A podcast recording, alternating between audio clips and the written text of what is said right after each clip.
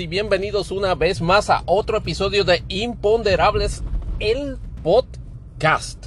El podcast que incomoda a la gente, con, incómoda, con preguntas incómodas a la triple potencia, como dice el profile este, de, de, la cuenta en Twitter. Mi nombre es Tony Barrios y les doy las gracias nuevamente por escucharnos en este podcast que todavía a estas alturas del año 2022 de nuestro Señor sigue siendo este, albergado en el servicio Anchor, que es una compañía de Spotify preguntas, comentarios, este chiste, este, recriminaciones, menos emplazamientos a demanda en la dirección imponderables-podcast.yahoo.com. Por supuesto, puede conseguirnos en nuestras redes sociales en la cuenta de, oficial de Imponderables el podcast, arroba impondepodcast. Y por supuesto la de este servidor, eh, Tony Barrios underscore 24. Recuerden que también pueden conseguirnos en todas las demás este, redes este, de, podcast, este, como Google Podcast, Apple Podcast, por supuesto Spotify, Tuning Radio, iHeartRadio y sabe Dios cuántas este, redes de podcast este, por ahí este, debe estar este, eh, indexado este podcast. Bueno. Vamos a los, a los temas este rapidito. Voy, voy trato de, de romper la barrera de las dos horas en este en este episodio. Evidentemente en Estados Unidos, este, no empecé a todas la, la, las temáticas imperantes este, sobre política doméstica, particularmente en la cuestión de la inflación, la comisión del día 6 de enero decidió ciertamente lanzarse a ruedo y establecer definitivamente este, su lugar en el escalafón de hechos trascendentales en la sociedad americana con la presentación en prime time de, la, la, de los informes de, de las vistas relacionados este, a los hallazgos que hasta ahora ha acumulado y que me parece que se acercan a hacer de forma definitiva sobre todos los incidentes que ocurrieron en el día 6 de enero, lo que se conoce popularmente, digo, en algunos círculos, porque los republicanos lo que dicen es que básicamente aquello fue un festival musical y cultural de la insurrección del 6 de enero. Eh, como parte de ese proceso, la comisión este, hizo los arreglos pertinentes con todas las este, con, con, varias este, cadenas televisivas, o por lo menos lo anunció como un evento público en la noche de, de, del pasado jueves. Este, y, ciertamente captó la atención de la mayoría de, la, de, la, de las redes, este, o más bien de los networks de noticiosos en, en Estados Unidos incluyendo a Fox News, claro, Fox News básicamente lo que se convirtió fue como en un como en un viewers commentary de, de, lo que estaba pasando, obviamente refutando todas y cada una de, la, de las visiones que se proyectaron allí a través de, las voces calenturientas y, este, y, y, estupidísimas de Tucker Carlson, de Sean Hannity, de Laura Ingraham, you name it.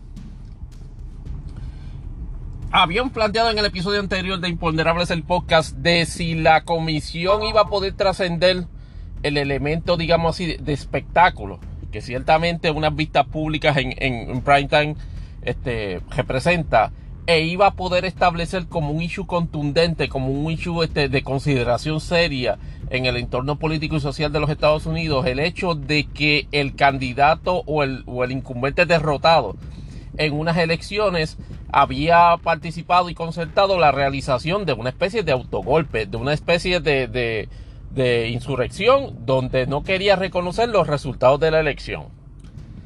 En ese contexto, el representante Thompson y la, y la, y la copresidenta de esa comisión, la, la representante Dick Cheney, por cierto, repu republicana, y ya, y, y ya, va como por el set número 49 de hachas que ha molado en este, en este proceso.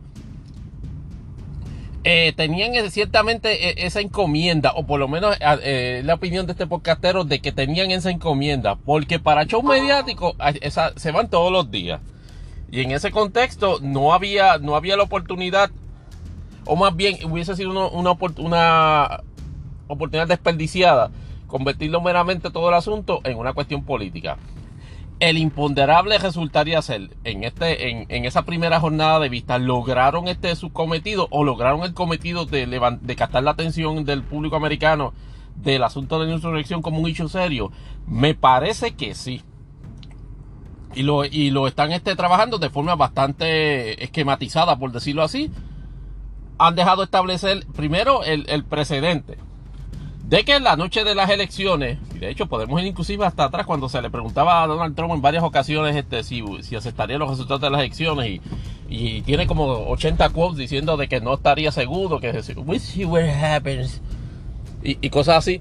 Pero volviendo a la noche de las elecciones, la, comisión logró establecer con los testimonios este, grabados y este, y en vivo de que de la misma noche de las elecciones Donald, Donald Trump estaba en la noción de que algo no positivo no le estaba pasando y lo que hasta cierta forma y manera estaba buscando era un refuerzo en su entorno de alcahuetes de que le dijesen lo contrario, de que mira, todo está bien, este, hay oportunidad de ganar la elección.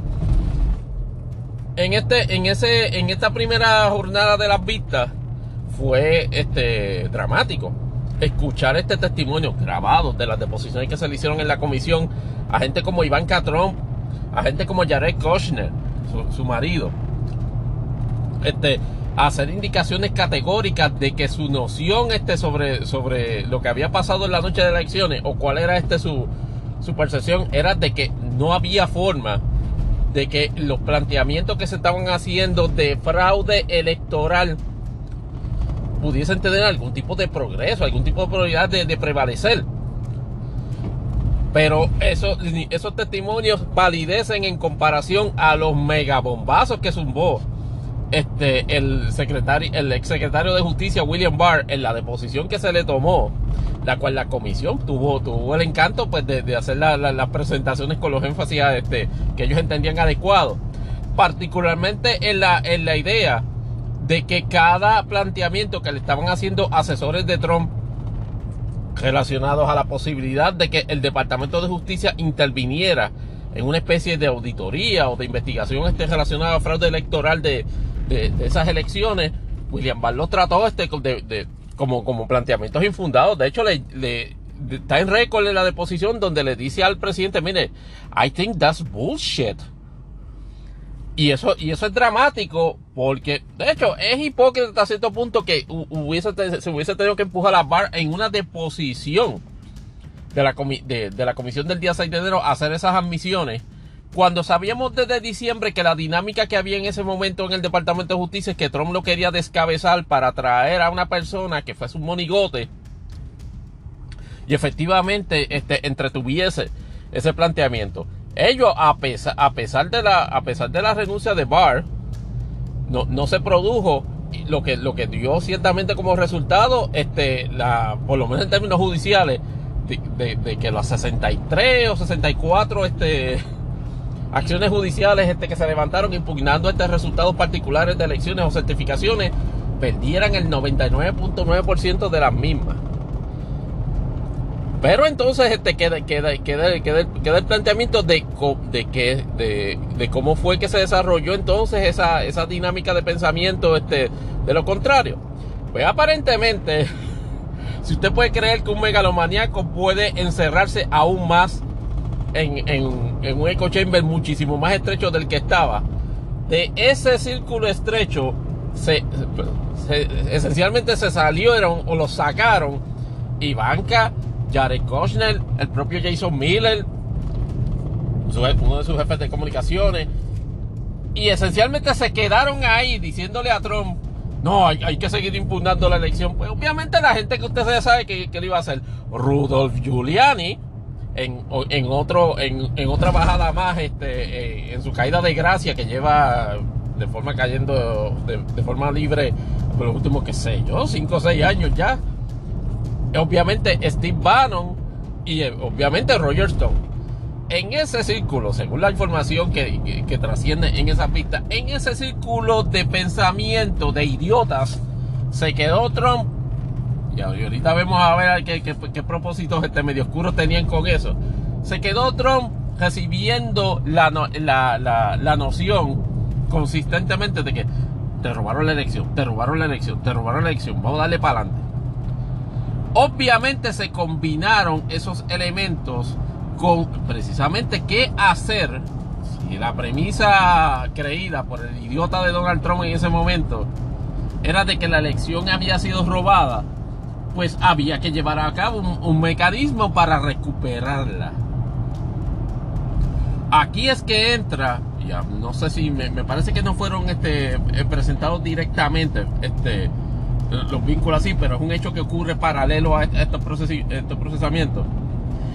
El desarrollo de actividades o de la planificación de actividades en las cuales aparentemente se iba a tomar ciertas facilidades del Capitolio, digo, del Capitolio, de, de, de, Washington DC, incluyendo el Capitolio por grupos paramilitares de derecha como los Oath Keepers y los Proud Boys, daban a entender de que eso por lo menos era el, el, el, el grupo, el manwork, el manpower que se iba a llevar a cabo para, para, para la operación. Pero ¿cómo se iba a desarrollar el asunto?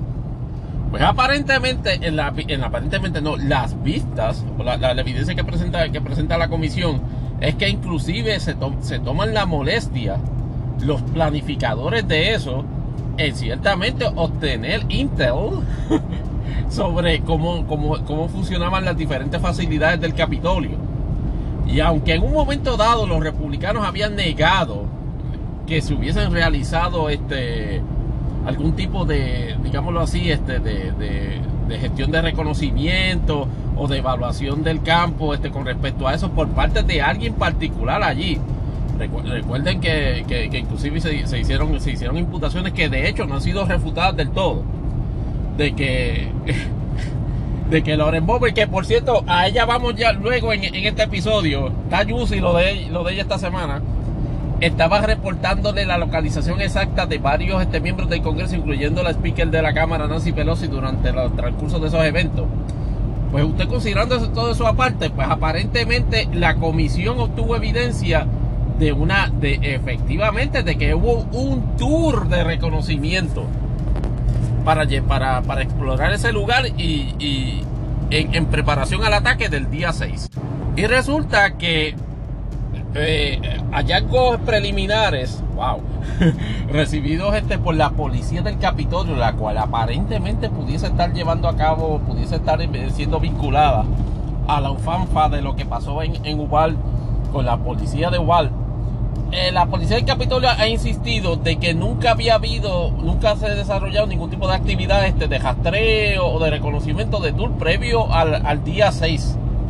Sin embargo, la comisión se guardó en la recámara y me parece que como parte de una, de una accidentada jornada en el segundo día de, de esas vistas, de hecho, ni siquiera, ni siquiera me celebró esa vistas, pues se tuvieron que suspender, eh, reveló este, pietaje, fotografías, este, como parte de una comunicación que la comisión le hizo al representante de Georgia, este, Ralph, bueno, George Laudermilk, el republicano.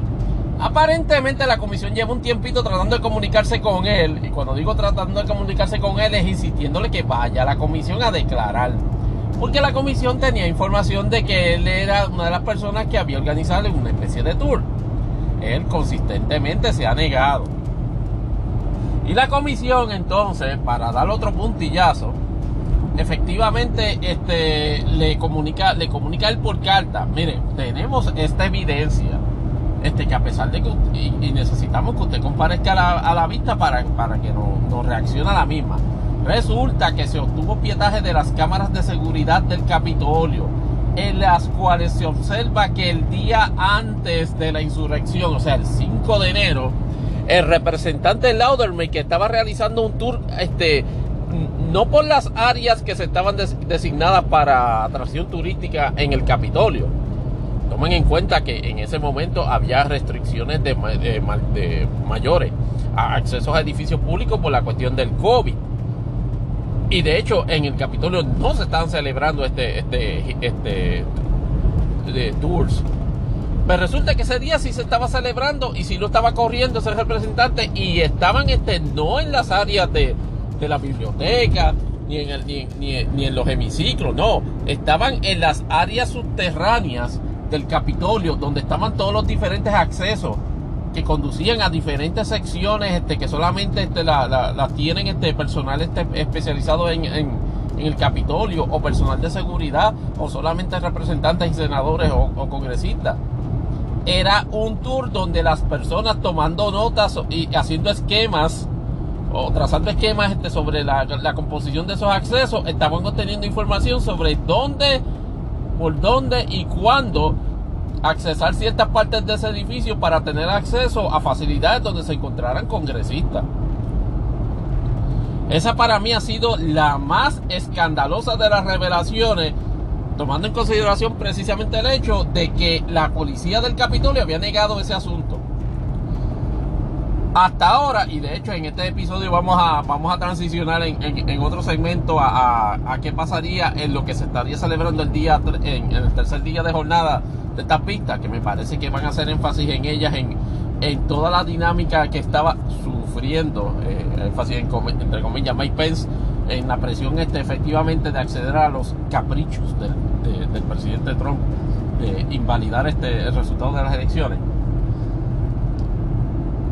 Pero la, pero la pregunta, pero, pero reiterando la contestación al imponderable al principio de este segmento, ciertamente no lo ha convertido la comisión, el hecho de la insurrección del día 6, en el, en el, en el issue principal de política pública en Estados Unidos, o más bien de, opinión pública en Estados Unidos, porque eso ciertamente no lo, siempre va a ser la cuestión económica.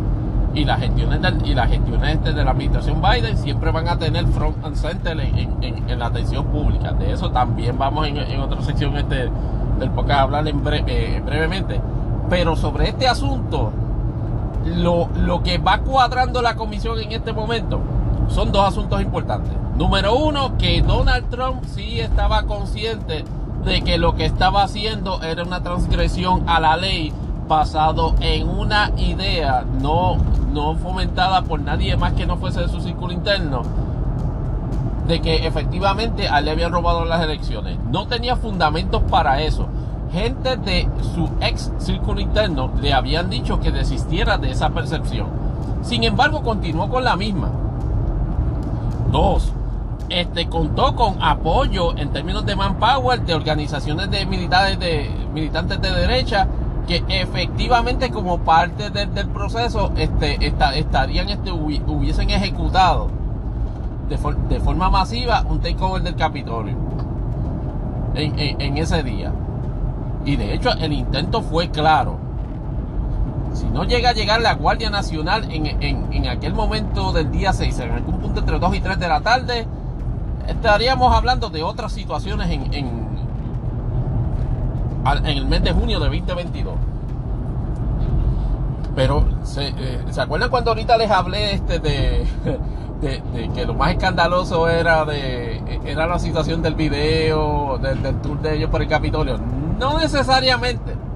Porque por lo menos en estos dos días, una de las cosas que también este, más escandalosa, y yo lo que entiendo, y a nuestra opinión, es el punto donde creo que Donald Trump se nos va preso, es en que el desarrollo de la creación por parte de él y sus allegados del llamado Fondo de Defensa Electoral, creado luego del resultado de las elecciones, generó o, generó la espectacular cantidad de 250 millones en donaciones disque para defender precisamente la integridad electoral y el resultado de las elecciones de que había ganado Donald Trump. Resulta, según los hallazgos de esa comisión, según se, se proyectaron, que de esos 250 millones, ninguno de esos dineros fue usado este, precisamente para, efectivamente llevar a cabo actos de defensa de la integridad electoral o de, o de los resultados de las elecciones según ellos lo creían. De hecho, dinero de esa, de, de, esa, de, esa, de esa iniciativa identificada como tal fue usada para pagar deudas de la campaña de Trump de la presidencia. Eso nada más lo tiene a, la, en opinión de este podcastero, eh, eso nada más, olvídate de la cuestión de insurrección, eso nada más tiene a Trump en la cárcel. Yo sé que escuché a Jeffrey Tubin diciendo ayer, no, este, en CNN. ok. Eh, no, porque este, las disposiciones de la comisión no, establecen este, eh, nada ilegal en cuanto a eso. Es que el problema no es la, la recolección de fondos este, para lo de la integridad electoral es que tú no podías usar esos chavos para, para, para pagarte cuestiones personales o pagar cuestiones de la campaña. Es ilegal. Entonces me va a decir, eh, no, y que, y que, no, y que aparentemente, aparentemente quieren montar, están montando un war chest con esos chavos de la, para la campaña 2024, lo que también sería ilegal.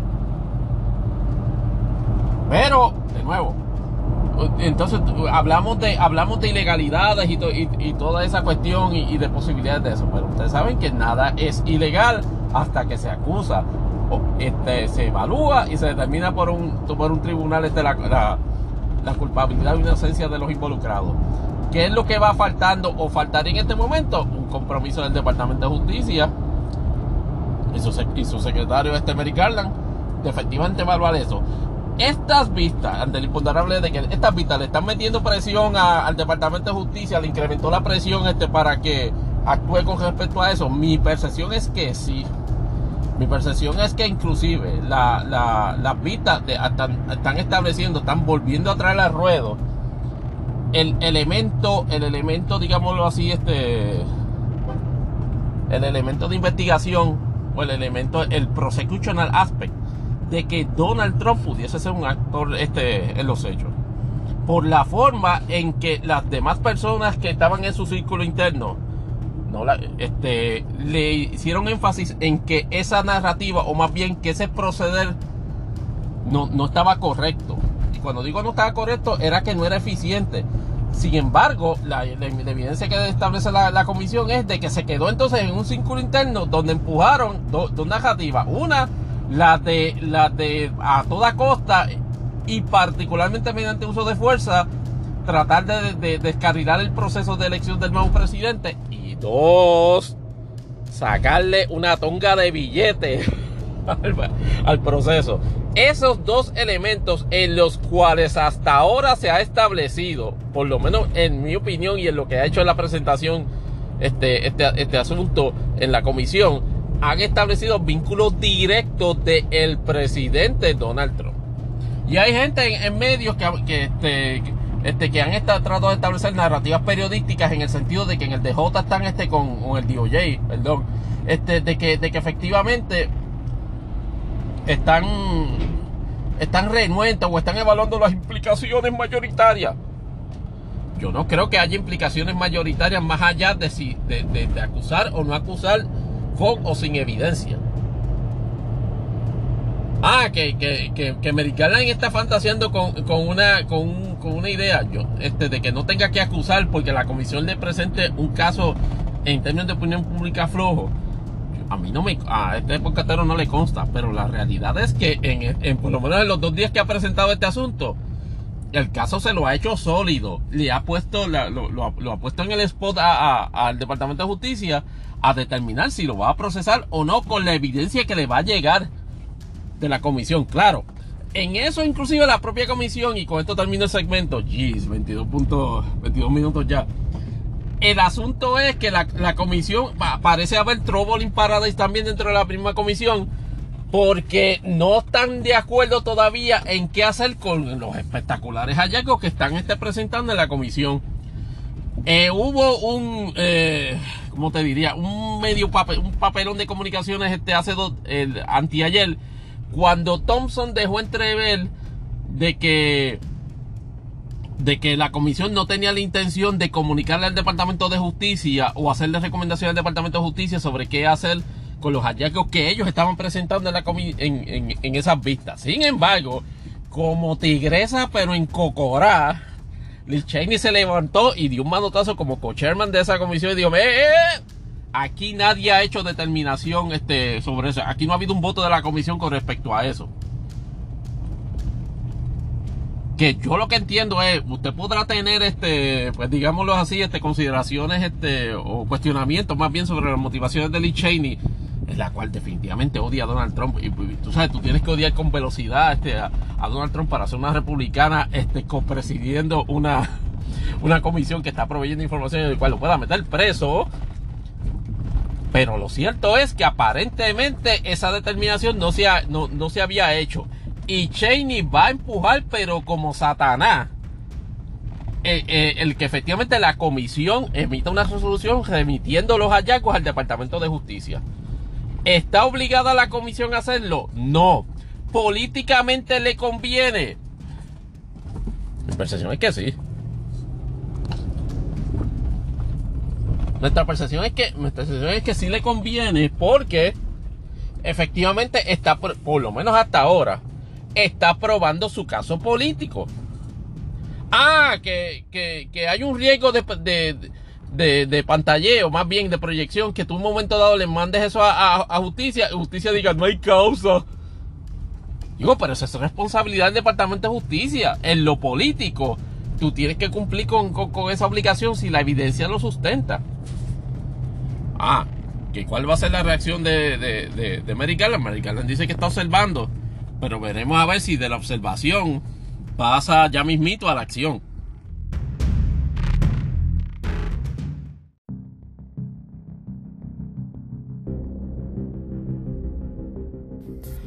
Ok, antes de seguir con los temas de Estados Unidos en, el podcast, tenía que obviamente hacer un update de la, del tercer día de vistas de la comisión del 6 de enero. Y efectivamente salió igual de, por decirlo así, sosi, en términos de, información reveladora que ha traído la comisión. De lo que, de lo que se discutió con los testimonios de la, en, en el tercer día, y no según las escrituras, eh, la, situación, este, como habíamos dicho en el, en el segmento anterior, este, estaba comandada este, por John Eastman, este señor del sombrero raro y extraño, que de alguna manera quería este Trump entrar al, al, Departamento de Justicia y que efectivamente estaba forjando la teoría de que Pence podía este, revocar la, el mandato electoral del, del colegio electoral para certificar a, a Joe Biden este, como ganador de las elecciones de 2020. Pues resulta este, que no tan solo eso, sino que de Eastman también hay evidencias de que nada más y nada menos que Ginny Thomas, este, la esposa del juez Clarence Thomas del Tribunal Supremo de Estados Unidos, que recordarán que, pues, que eh, es de las personas que trabajó en la organización como tal de la marcha Stop the Seal. Este, que obviamente es, una, era una manifestación constitucionalmente protegida y de eso no hay este, este duda, pero que es lo que el, comité nuevamente trae, la, trae al redil, reiterando su teoría de que nuevamente la marcha del Stop the Seal era más bien un subterfugio legal para tapar el acto de la insurrección como tal. Y aparentemente hay comunicaciones entre, por correo electrónico, entre John Eastman y Ginny Thomas, que el comité, el comité ha reiterado este, el deseo, o por lo, menos, por lo menos por escrito y de manera oficial no lo ha citado, pero han hecho declaraciones miembros del comité de que efectivamente este se inclinan a citar a Ginny Thomas para que vaya a declarar en, las vistas de, la comisión del día 6. ¿Lo va a hacer?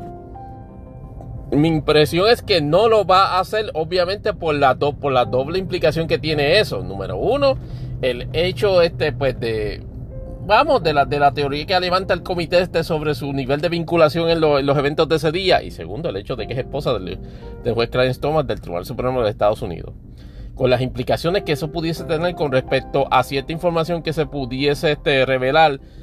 Mm, no necesariamente vaya a pasar, pero la, inclusive la, la, la diseminación de información este, privilegiada que que, pudiese salir, por ejemplo, en el caso de si ellos tenían que ver de alguna manera este, con la diseminación de la, de la decisión del Tribunal Supremo o del draft del caso de Roe versus Wade, por citar ejemplos, aunque no creo que la comisión este vaya a, desvirtuarse tanto en un cuestionamiento sobre Ginny, a, Ginny Thomas en, en, ese aspecto, pero de que hay un elemento altamente incriminatorio al cual ella quedaría expuesta si declara, no hay lugar a dudas de eso. De hecho, Eastman cuando fue citado, fue una pérdida de tiempo del comité porque estuvo este todo toda la toda la, la sesión de preguntas en, en, deposición básicamente eh, aludiendo a la quinta enmienda lo cual de, por sí es una una implicación este dramática. Es una admisión de que se de que se de que en la en el consejo al presidente Trump o en la planificación del evento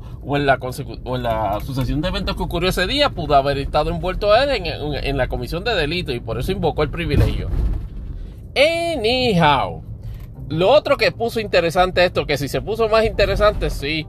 Recuerdan este que, que, en el segmento anterior hablábamos este de digámoslo así de la del rol del Departamento de Justicia escuchando esta prueba Ahora resulta que el Departamento de Justicia le, eh, emitió una carta a la comisión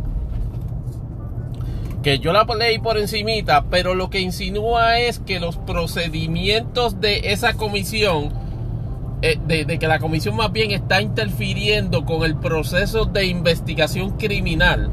O sea, la comisión del día 6 en el descargue de sus funciones legislativas está interviniendo con el Departamento de Justicia en el, en el descargue de sus funciones de investigación criminal porque aparentemente la comisión... Wow. no es una sirena que tú acostumbras a oír en Puerto Rico en todo tiempo, pero... Anyhow, eh, lo, que, lo que estableció el Departamento de Justicia en esa comunicación es comisión. Ustedes no nos están ayudando en la investigación, no nos están adelantando los transcripts de las deposiciones que se han celebrado. Y eso a la pregunta de si es inusual que el Departamento de Justicia esté haciendo esa, esa comunicación a la comisión, en, la respuesta de este podcastero es que efectivamente lo es. ¿Por qué?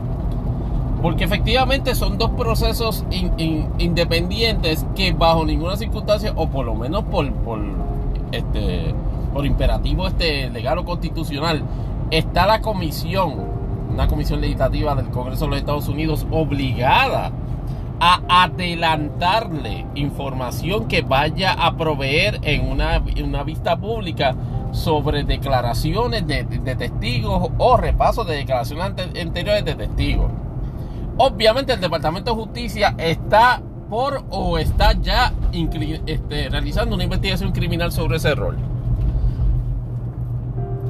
el que, el que le haya el que le esté recriminando públicamente a la comisión de que no lo está ayudando en la investigación, a mí me parece hasta cierto punto una crítica gratuita. Particularmente porque, porque o, estamos claros que, que Mary Garland ha hecho manifestaciones, digamos así, afirmativas de que va a encauzar a todos los que se, a los que vayan a encauzar.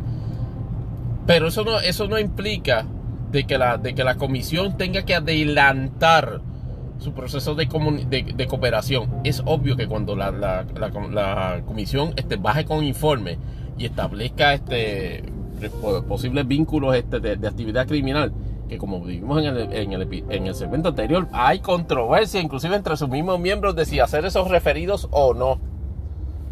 Claro que refleja este por un lado un nivel de desconfianza de la comisión de, que el Departamento de Justicia le, le, hubiese, digámoslo así, robado el trueno de los visuales y de, la, y de las declaraciones que se han hecho en, en las vistas. Pero no, e, eso no entiendo yo de que eso no interfiere con la, con la eficacia del Departamento de Justicia, que eventualmente cuando vaya a recibir toda la información, y respectivo si viene con recomendaciones o no, efectivamente, este, trabajar eso y entonces hacer acusaciones. Yo no creo que el Departamento de Justicia este, necesariamente diga, determine que porque la comisión dice que no, que, no se debe este, referir este, a Trump, por ejemplo, si esa fuese una conclusión, que es posible de que no, no hay que acusarlo este criminalmente por, el, por su envolvimiento de estos hechos, el Departamento de Justicia diga, no, bueno, no lo voy a acusar, no, es, son dos jurisdicciones distintas y de hecho es la, es, la prerrogativa del Departamento de Justicia establecer, establecer eso. Con con, la, con las dinámicas que habíamos visto anteriormente. Este, veremos a ver, pues me parece que se reanudan la siguiente semana. Este, eh, obviamente cubrieron todo el aspecto este de las comunicaciones este, eh, a las que y toda la, la, odisea que pasó este Mike Pence. Hablaron, testificaron varios asesores de Mike Pence. Eh, Mike Pence no estuvo este, este, como testigo ni en vivo y hasta donde tengo entendido no le tienen tampoco este grabado este declaración previa, pero es evidente y, se confirmó de que tan reciente en la secuencia de eventos como el mismo día 6, el presidente Trump habló con él y tuvo, yo diría que la más álgida de las conversaciones que tuvo durante los cuatro o cinco años que tuvieron de relación este, eh, por conveniencia política, cuando Pence le dijo que no era posible hacer lo que él le estaba pidiendo y Trump básicamente hasta culo le dijo este, en esa en esa conversación telefónica. Y entonces varios ayudantes, tanto del presidente como del vicepresidente, hacen constancia de que efectivamente así ocurrió. Y obviamente también se hace constancia de que Pence efectivamente temía por su seguridad personal, inclusive cuando se le ofreció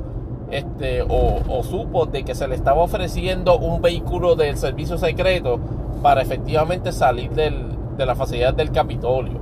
Y hay quotes del, vicepresidente Pence donde efectivamente reafirma de que, bueno, yo, yo entiendo toda la situación, de que me están brindando ayuda, pero yo no estoy con mi gente de, de, mi, de mi, como decirlo así, de mi entorno de servicio secreto, así que yo no confío en esto y yo no lo voy a hacer. Así que eso, Pence, como, como vimos en la secuencia de eventos del día 6, Pence no vino a salir de allí hasta que la Guardia Nacional le llegó. Y hay teorías sobre efectivamente qué pasó ahí, de que, de que inclusive este Pence inclusive dio una contraorden, porque el, presidente Trump sencillamente no se rehusaba a llamar a la Guardia Nacional en, ese momento. Bueno, inclusive se llamaba, se rehusaba a llamar a la calma. Él vino a, hacerse el peacemaker cuando ya la Guardia Nacional estaba llegándole al Capitolio. Porque sabía que en ese momento, en términos políticos, no le quedaba de otra. Veremos a ver la, siguiente semana porque entiendo que en algún punto antes del de, final del mes de julio inclusive la comisión efectivamente emita su informe con las recomendaciones que vaya a hacer, inclusive el referido al Departamento de Justicia si aplica este, para posibles encauzamientos criminales. Dejamos ese asunto ahí y entonces discutimos este a modo, a modo de para cuadrar el segmento de Estados Unidos con, temas adicionales, la condición, este, digámoslo así, de, sanidad mental o de, o de, capacidad intelectual o, este, o física del presidente Biden este, ha resultado ser o ha vuelto a, reafirmarse como un talking point.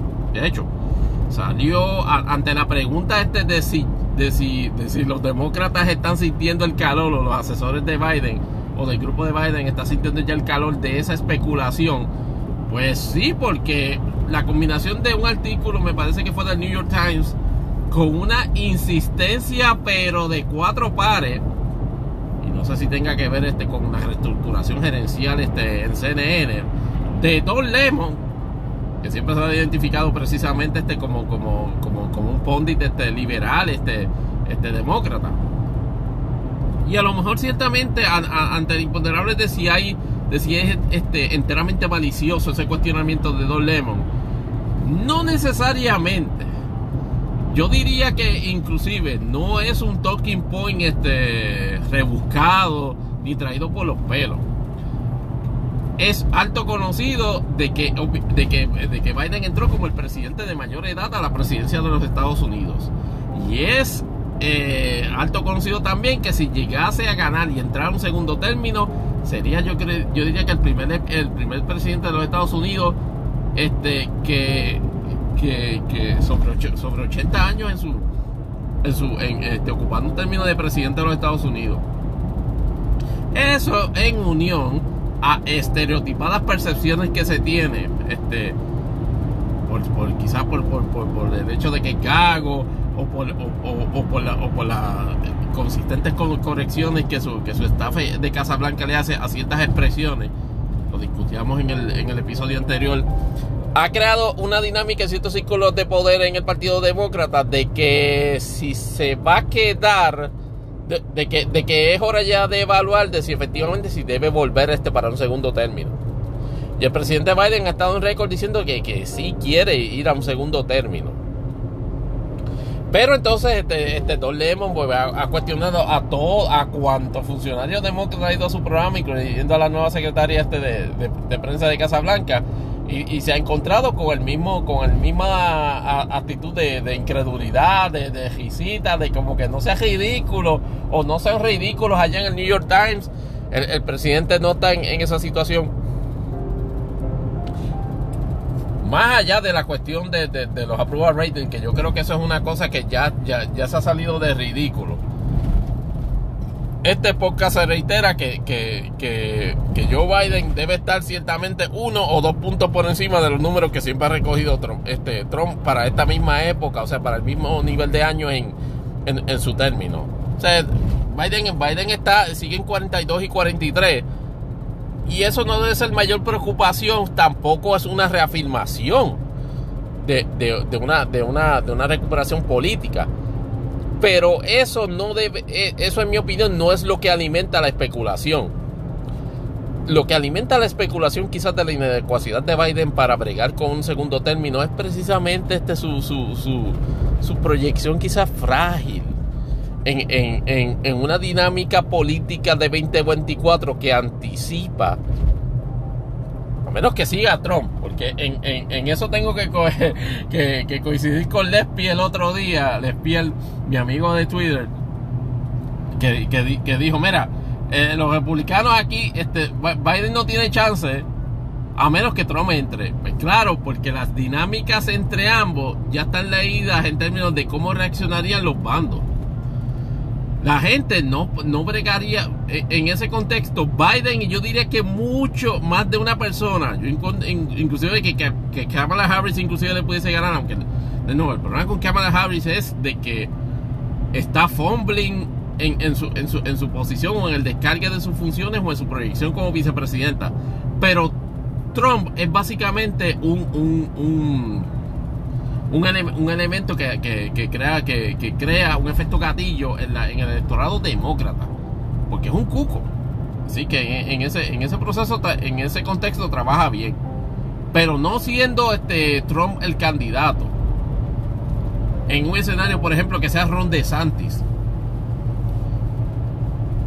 Ron DeSantis, que aunque yo entiendo de que no tiene un appeal más allá de, Florida, es un flavor de varios sectores en Florida. No es un flavor ni de Nueva York, ni es un flavor de Texas. Aún así, me parece que debo reconocer, sin embargo, que es una campaña difícil, nada más por el contraste de imagen. Claro, este, Ron DeSantis está acostumbrado a que la prensa en Florida no lo, no le indisponga como, lo, como tratan de como, como, como por la propia naturaleza de sus funciones, al presidente Biden lo indispone la prensa nacional. Mi, percepción es que a, a, a, DeSantis no lo han tocado este, ni, ni, con la, ni con la más amarga de las frutas en, ese contexto. Así que él, podrá creerse de que, de, de que en términos de imagen pública está estaría arriba de, de Biden sin mucho problema, pero yo no estoy muy seguro de eso. Por el mismo token, ¿verdad? Como dicen ya no se puede negar efectivamente de que sería una campaña difícil por las diferencias. La realidad es que De Santi se ve más joven y se ve más dinámico. Ah, es más estúpido, claro que sí, pero es más dinámico. Y, esos son elementos este de, de, imagen que tiene que tener que, que, está tomando en cuenta algunos elementos de, especulación en el Partido Demócrata este, con relación a esa, a esa posibilidad. Pero tradicionalmente ustedes que eh, ante el imponderable de si Biden este, va a efectivamente retirarse, yo la única forma que veo a Biden no aspirando a la, a la presidencia de los Estados Unidos un segundo término es este, o de que le sobrevenga una, una crisis de salud que, que, por recomendación médica le diga, mira, te tienes que retirar. O un escándalo mayor que no preveo que le salga. Y sí, estoy contando este, cualquier tipo de, de hallazgo que, de los que ya se han hecho y que no parecen ser tan explosivos como quieren este, los, los, los encontradores de ese, de ese, de ese tipo de, de escándalo relacionados al entorno o a la persona de, Hunter Biden. Así que en, ese sentido esos son los dos escenarios este, que, que yo vislumbro que Biden este, se, tiraría. Y que quién sería candidato de, los demócratas en ese escenario. Como yo no sé si lo dije como cuatro o cinco episodios de Imponderables el podcast atrás y lo discutíamos con ustedes amigos. Pero yo creo que no se puede descartar a nadie. Es más, no se puede descartar ni a Michelle Obama otra vez. Oh my god, esa especulación. Ah, lo, hablábamos para la, especulación para posible eh, juez del Supremo. Este, que por cierto, se está en compás de espera para que venga finalmente el ruling oficial de Roe vs. Wade. Parece que estamos en, en, los últimos días en los cuales esta sesión actual del, Tribunal Supremo emita opiniones o publique más bien opiniones. Así que no, hasta, hasta el momento no ha bajado este, la, opinión oficial con respecto al, al, caso que está evaluando este, pues, la doctrina de Robert Wade. Eso, eso dejado en, en, ese, en ese issue. En el otro issue, que, que y, en, y en las otras, otras notas sueltas sobre política de Estados Unidos, el presidente Biden, por cierto, va para Arabia Saudita y ya fue cuestionado y se desarrolló una controversia clara sobre si efectivamente el Joe Biden que criticó a Arabia Saudita este, por el manejo este, pues, del, del, asesinato del, periodista del Washington Post, eh, de Jamal Khashoggi, eh, y, que, y, que, en su momento Biden como candidato los llamó que, que eran unos parias, o sea, que, era, que, que eran unas personas que estaban al margen de la sociedad en el orden internacional, claro. Con esa misma gente hay que negociar ahora o tener conversaciones con respecto al issue de instarlos a incrementar la, la producción de petróleo para efectivamente tratar de, dislocar esa, esa tendencia eh, imparable alcista en el precio de en el precio del petróleo. Pero ha habido cuestionamientos sobre si Biden estaría como presidente validando ciertas posiciones en, en cuanto a eso en cuanto a la incursión de Arabia Saudita en Yemen este eh, eh, manifestaciones que como candidato había dicho que era algo de eso hay. Y ese puede ser uno de los escenarios más delicados que pudiese estar trabajando el presidente en la visita. El balance, en mi opinión, ante la contestación al imponderable es, ¿tiene, ¿debe Biden hacer la visita? Sí. Debe establecer que es en el estricto contexto de la temática este, eh, política económica mundial con relación a la producción, al incremento de la producción de petróleo. Sí. ¿Lo debe dejar exclusivamente en ese asunto? Sí no puede traer la cuestión, no, no, no puede traer la cuestión y debe ser categórico de que, mire, yo no vengo a, trabajar aquí la cuestión ni de los derechos humanos de Arabia Saudita, ni lo que pasó con, en caso de Yamal Khashoggi, ni lo que, ni, ni cualquier otro asunto en el cual Arabia Saudita esté envuelto. Esto es una cuestión meramente en ese contexto de, de, de la participación de Arabia Saudita como miembro de la OPEC.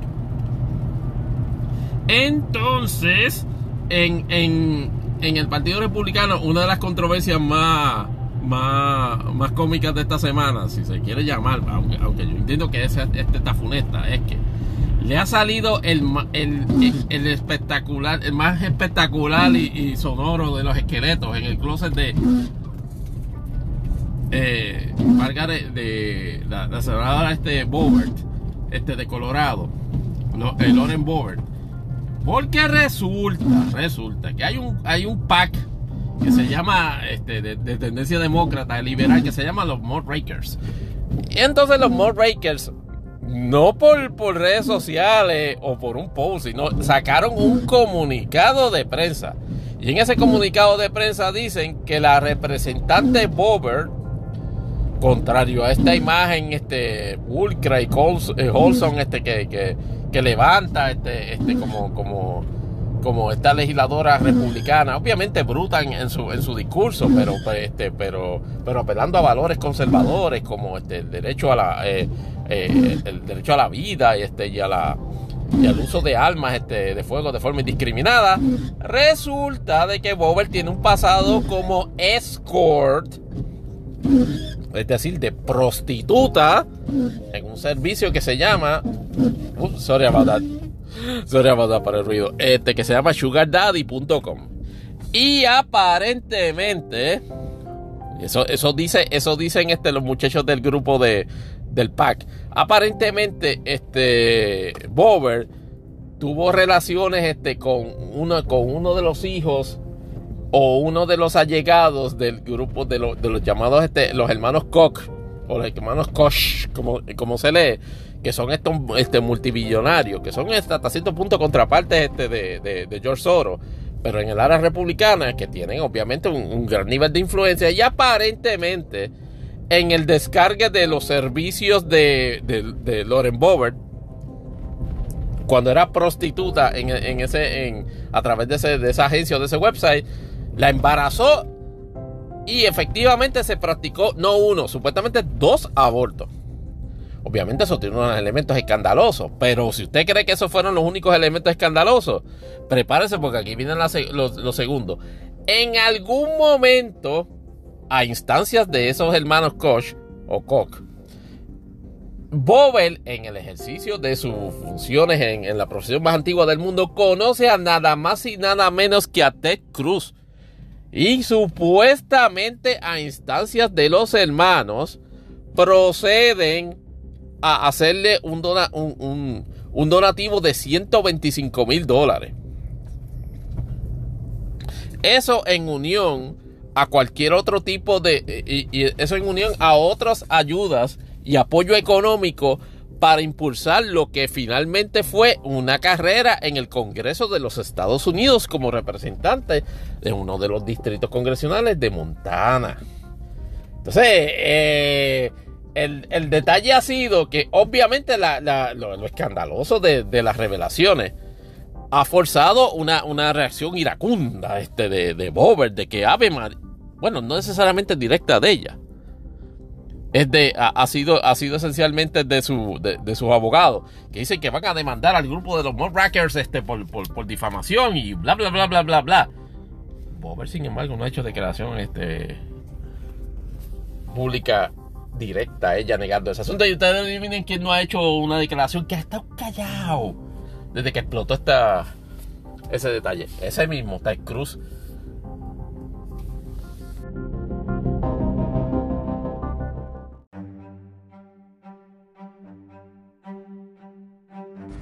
Perdonen, perdonen que hubiese seguido con el tema de, Ted Cruz en, el, en la entrada de este segmento. que pasa que por, por un error este, en nuestro en nuestro rundown, si, se, si, si alguno hay, este, este, de, cómo grabamos este, este podcast, pues este se supone que hubiésemos acabado ese segmento, pero en riesgo de que se perdiese este el segmento, decidí grabarlo, resguardarlo, antes de que hubiese algún accidente este, que botara 25 minutos de grabación. Pero recapitulando, Ted Cruz en la parte, eh, habíamos hablado de que en el caso de Loren Bower, el, vínculo de Ted Cruz es como 10 veces más escandaloso que el de que el de la propia Lauren Bower. ¿Por qué, ¿Por qué los hermanos Koch o Koch van donde Ted Cruz of all people a, hacerle, ese, a hacerle ese pago a Lauren Bower? ¿Qué conexiones tenía? ¿Tenían ellos conexiones anteriores con, eh, con, lo, Cruz en, en la realización de negocios similares? Eh, eh, los oyentes de este podcast deben saber desde, hace rato ya de que Ted Cruz no es, es precisamente uno de los personajes más asquerosamente siniestros del Congreso de los Estados Unidos y yo diría que de la historia del Congreso de los Estados Unidos porque se, le, porque se nota en cara actitudes, verbos y acciones de que eh, esencialmente es, un asco de persona. Y entre las, entre las actitudes asquerosas que tiene, es precisamente este.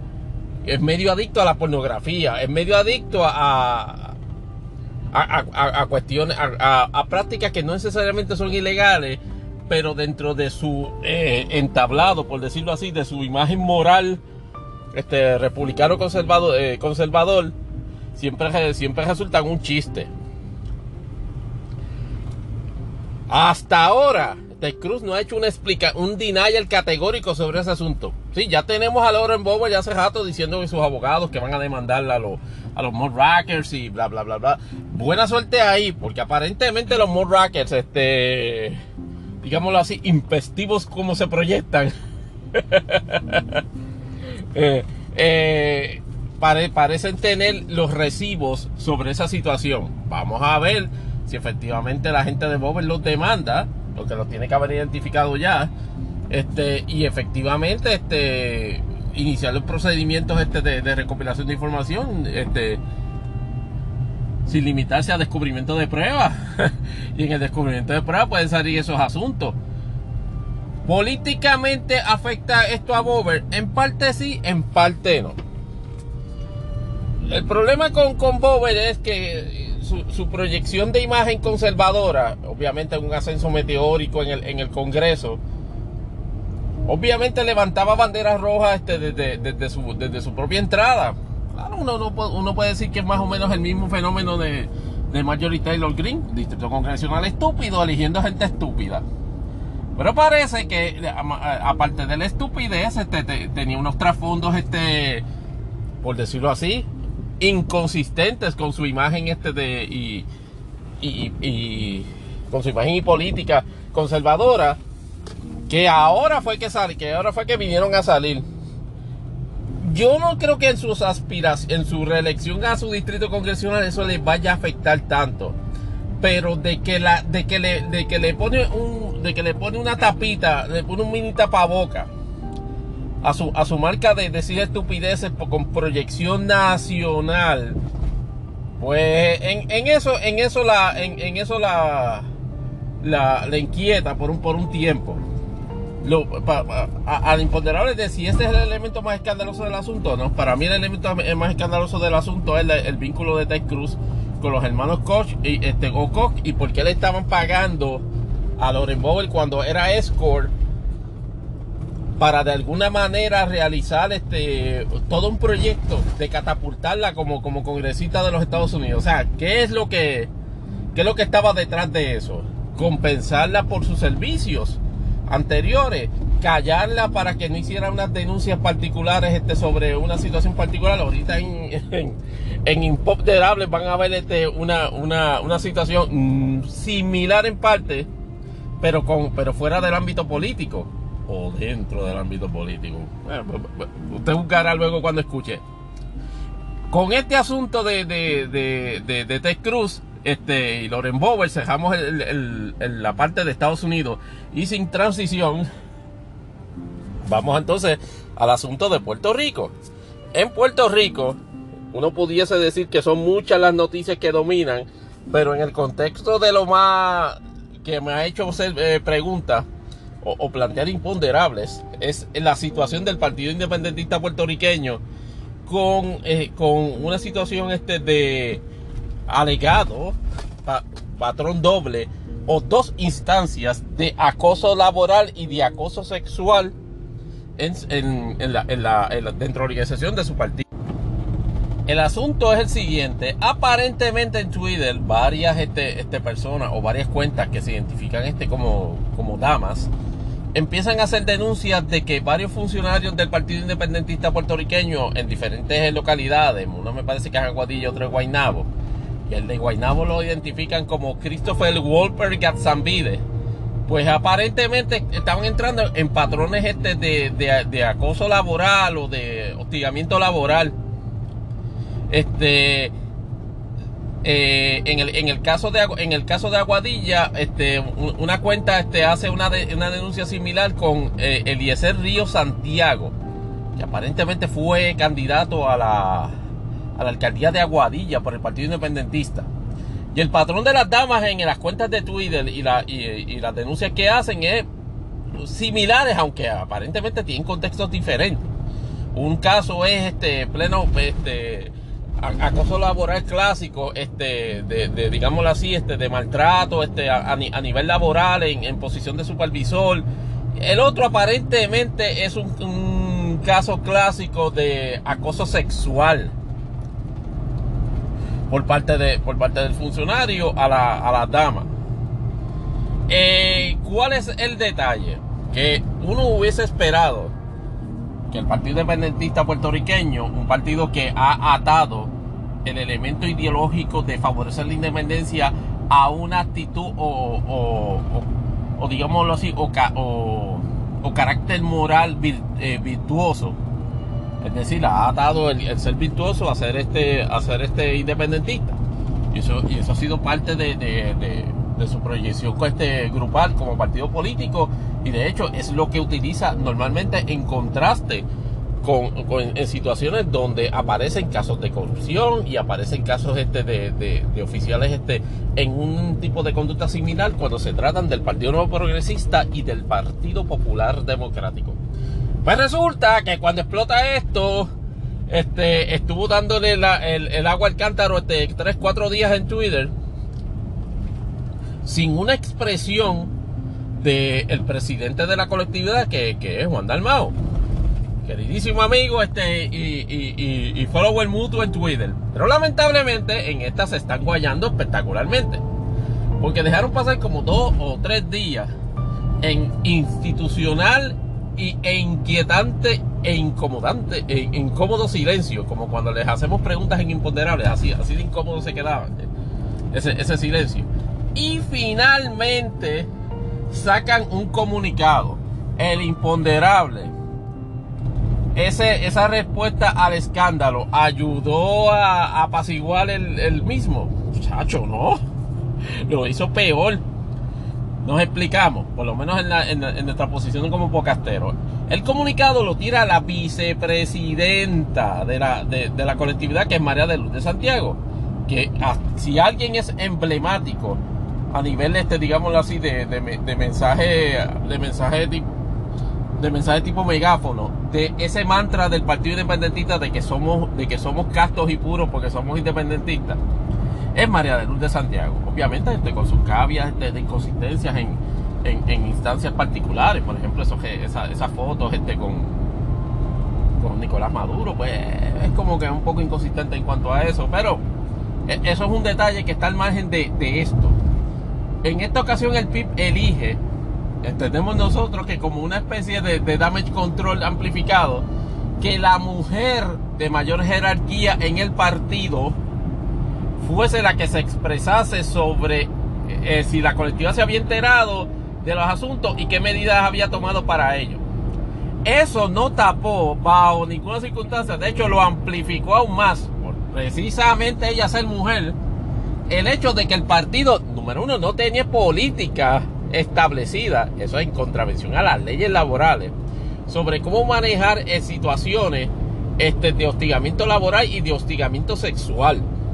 Y hace unas admisiones de que efectivamente de un asunto, me parece que del asunto laboral se había enterado desde el mes de abril, me parece que en el caso del, oficial del partido en Guaynabo, y del acoso sexual del oficial de Aguadilla, se había enterado dos días atrás.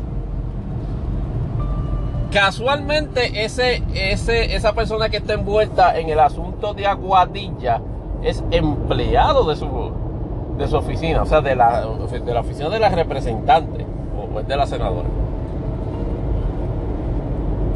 No, yo no sé, porque a veces el, el, PIB me hace este me hace tantos cambios de posiciones en, en, en su colectividad que uno no sabe qué cuatrenio hay quien es representante otro senador. Pero anyway en el, eh, es, empleado de su oficina y lejos de llevar a cabo algún tipo de acción de suspensión de empleo y sueldo, lo que se dedicaron fue a decir, bueno, es que vamos a montar un comité para investigar ese asunto este, y entonces este, harán las recomendaciones de rigor. Eso está, eh, eh, eso está fatal. Porque no es que vamos a adjudicar este, las quejas de las damas que están este, haciendo las denuncias en redes sociales de hecho, yo, entiendo que no es necesariamente gratuito la recriminación que se les hace de, bueno, ya que están en redes sociales, también canalicen la, la querella por los canales correspondientes. Pero ¿qué pasa?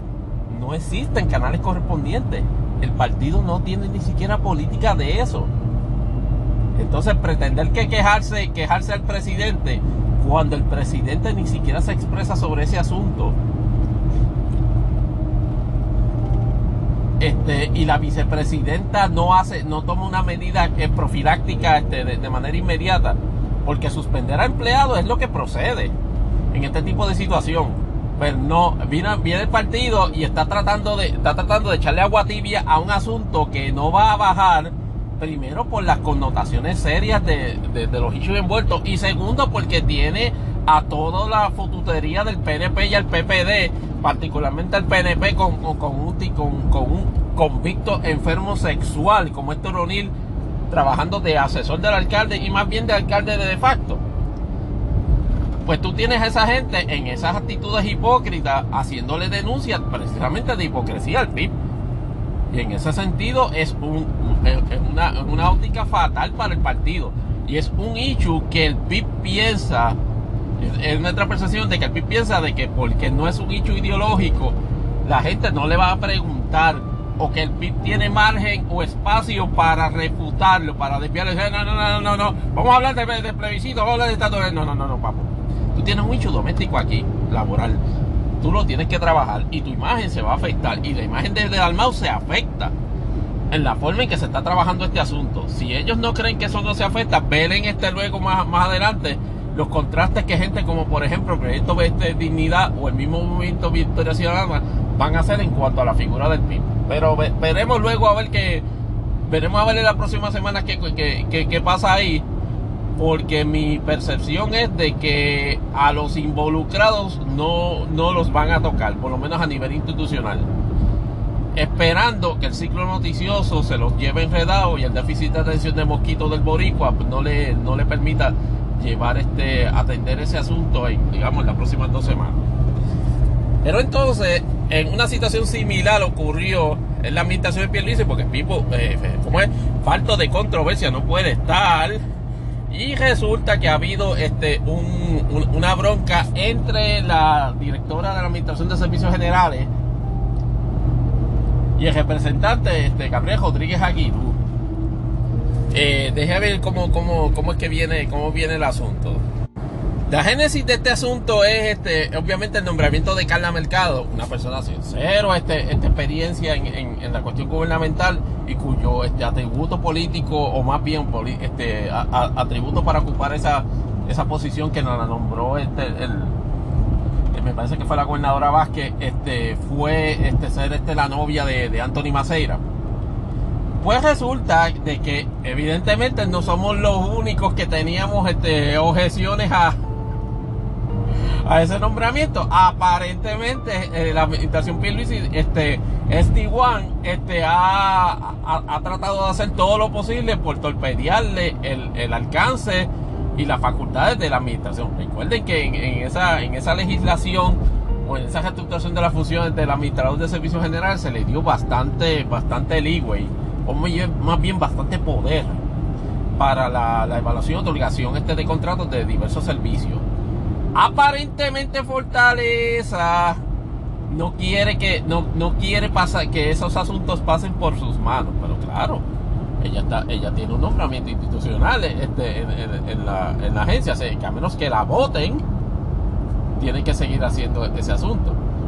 Ese eh, movimiento, o más bien ese sentimiento, parece ser, este, digamos así, compartido por varios asesores este, de, oh, por varios asesores este, de, de o más bien eh, varios mampriolos, entre ellos el representante Gabriel Rodríguez Aguilú y entonces en momentos durante la semana pasada se suscitó la, la, mega controversia en que la administradora hace una denuncia de que alguien de la oficina de Rodríguez Aguilú llamó para que intercediendo para que le, para que le favorecieran a una compañía de asfaltadora. Eje, eje.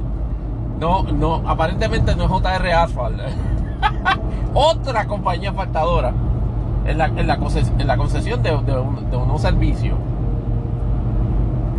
el representante se fue de boca, entiendo yo que uno de esos papelones espectaculares que, son parte de su marca, particularmente también como apologista de, Pedro Pierluisi, y le, y le bajó y, fue, a todo medio a negar precisamente la exposición pública que a su vez la administradora había hecho, diciendo de que yo le pregunté a todos mis empleados y ninguno,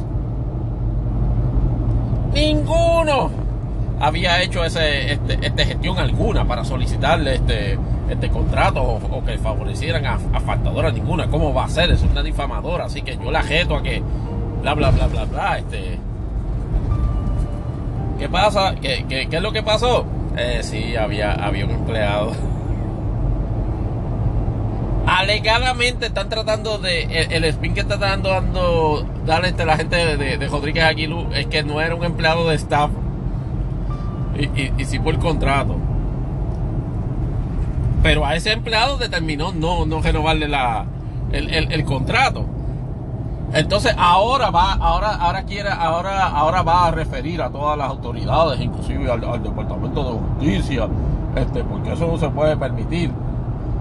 Pero eso de, eso denota lo que nosotros hasta cierto punto debemos admitir que no sabíamos que era tan grave aparentemente hay trazos del gobierno de Wanda Vázquez en, la administración que están dispuestos a bajo, están dispuestos a, a toda costa a no ceder en los caprichos, o por lo menos así lo interpretan, de Pedro Pierluisi y de la administración de Pedro Pierluisi. Eso es una complicación adicional a la gestión de Pierluisi de tratar de sobrevivir el cuadrenio y de aspirar este o de configurar una plataforma adecuada para aspirar a 2024?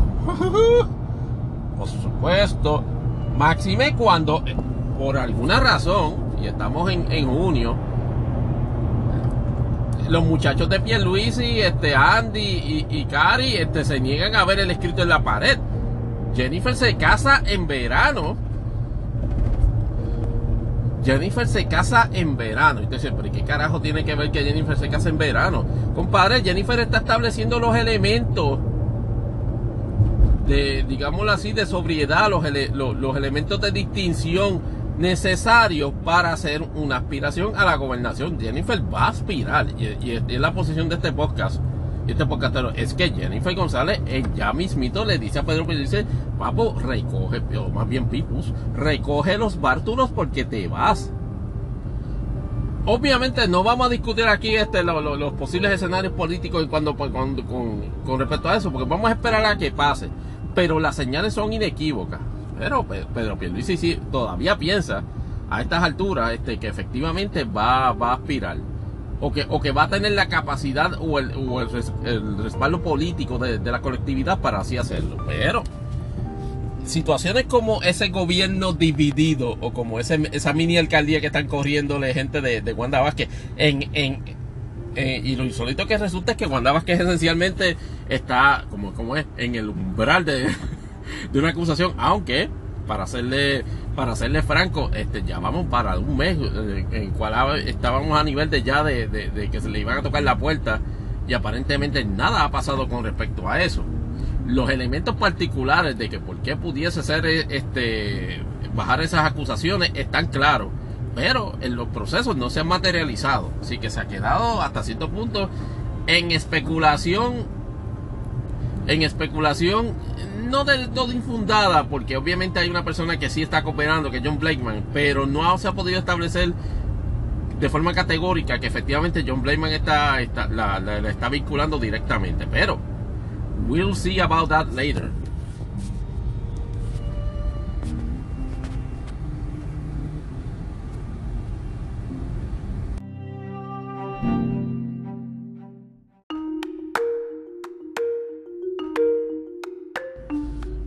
Siguiendo con los asuntos de, política en Puerto Rico, eh, el presidente del Partido Popular Democrático, José Luis Dalmau, nuevamente parece ser que está bastante aburrido durante el verano, porque no, no, no se le ocurre otra cosa que para esparcirse que convocar a una elección especial para nombrar a una nueva junta de gobierno del Partido Popular Democrático y a la misma vez hacer una propuesta de referéndum interno sobre cuál de las dos propuestas o de las dos fórmulas quiméricas de, conclusión o consecución del Estado Libre Asociado va a adoptar finalmente a nivel institucional el, partido. Si el elemento de República Asociada o el elemento este de, de, Libre Asociación eh, de Unión Permanente. Eh, varias personas en el Partido Popular pues ya, ya están acostumbradas ya, se han rascado ya la cabeza tantas veces que esencialmente eh, ya están calvos en esa parte porque si bien es cierto que todo el asunto del Puerto Rico Status Act, Act perdón, lo, está dejando un tanto marginalizado, de hecho, tan, tan así que ni de verdad que fue, se reunió con todo el mundo, escuchó propuestas y ni se inmutó ante los este, indirectos o directos este, recriminaciones, más bien este, de populares por el hecho de que, la, de que los traicionó políticamente al no haber este, incluido en ese proyecto este, la, el Estado Libre Social, el status quo.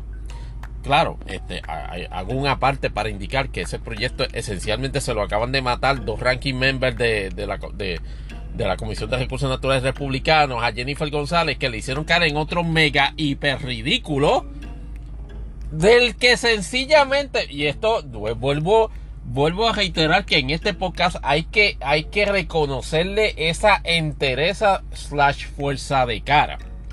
Jennifer González dos semanas antes estuvo promoviendo esto como el mayor legado de su, de su gestión pública en el Congreso de los Estados Unidos como lleva café de los republicanos. De lograr un proyecto de consenso. Hizo toda una proyección que por cierto, este, este, no dejó de, tampoco de pasar desapercibido el hecho este de que, de que, de que se mantenía separada en las proyecciones fotográficas este de Alexandria Ocasio Cortés y de Velázquez este, y todos los demás elementos del Partido Demócrata, pero por lo menos hubo una propuesta de consenso. No es más que los, representantes republicanos en ese mismo comité decirle que el proyecto se murió porque a ellos no se le consultó y su posición clara es de que a ellos no les interesa que Puerto Rico sea Estado. Jennifer soltó el issue. No lleva una semanita, un poquito más, que no menciona el issue de, Puerto Rico Status Act. De hecho, cuando, los, cuando esos representantes republicanos hicieron los comunicados negando que se les consultara para la aprobación de la adopción de ese, de ese borrador, Jennifer no, hizo una, no tuvo ninguna reacción. Y, usted dice, ah, pero, pero, pero, eso es bueno, eso es malo. Bueno, en el contexto de la proyección de opinión pública, este podcast tiene la percepción de que Jennifer González tiene una, una, una voluntad de hierro, o sea, una disciplina férrea, que es mortificante pero admirable a la vez.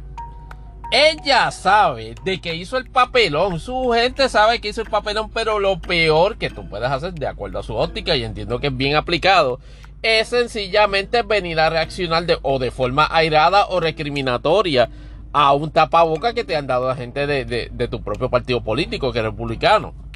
Miren, por ejemplo, y, con esto termino el, paréntesis, el, el asunto este de de la vinculación de Enrique Tarrio y las acusaciones este de, conspiración sediciosa. Enrique Tarrio es un tipo que se retrató con ella, que se retrató con Luis Fortuño, que se retrató con Soraya Fodalleda. En todas esas actividades con José Carrión III, que era el presidente de Latino for Trump.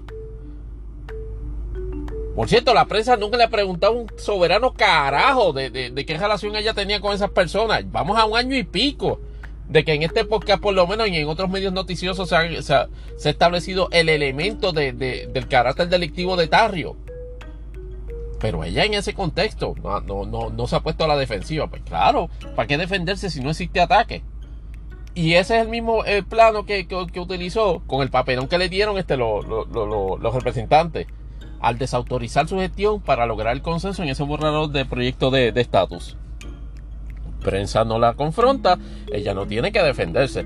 Pero si, si, si tres tuiteros este acá la, la, confrontamos, ella no los va a tratar como si fuese periodista. Punto. Ella no va a amplificar ese mensaje. Reconozco, y, debo decirlo así, reconozco que eso es una, estrategia política este, buena. Dejando paréntesis, este, la, idea con respecto a la gestión de José Luis Dalmao, este, ya le trajo el primer este inquietazo.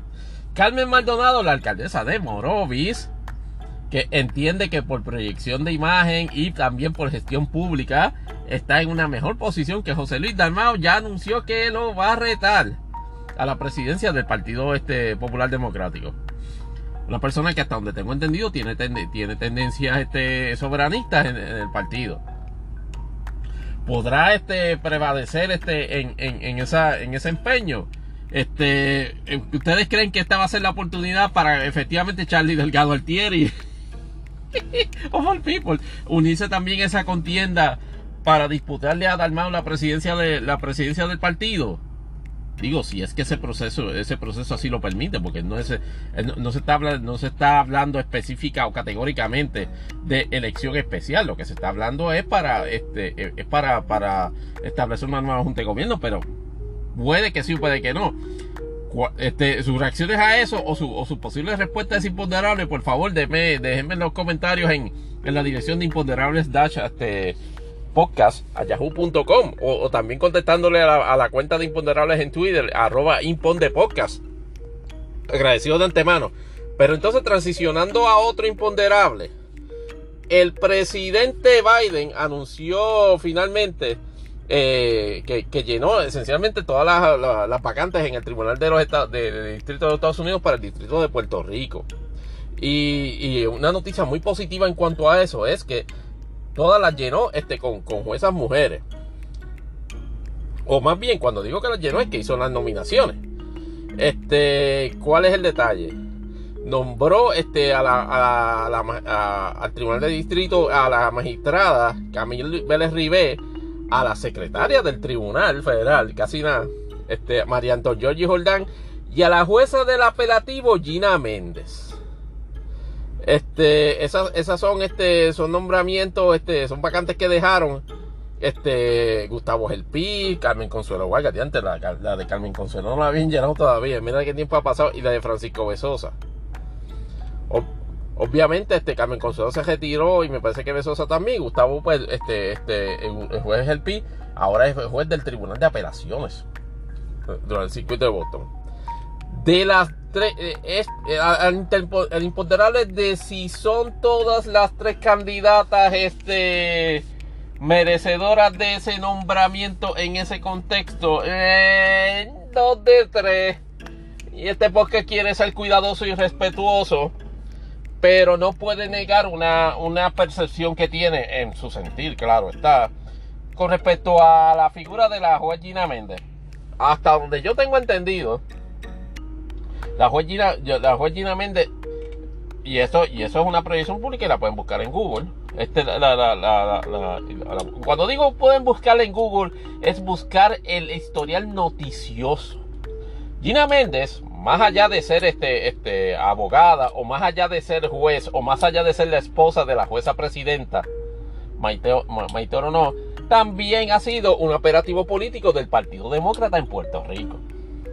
Y me parece que la, que la, que la distinguida este, este jurisconsulta, la distinguida juez, está obviamente cosechando este, este frutos de, este, de, todo ese tipo de influencia política en Washington.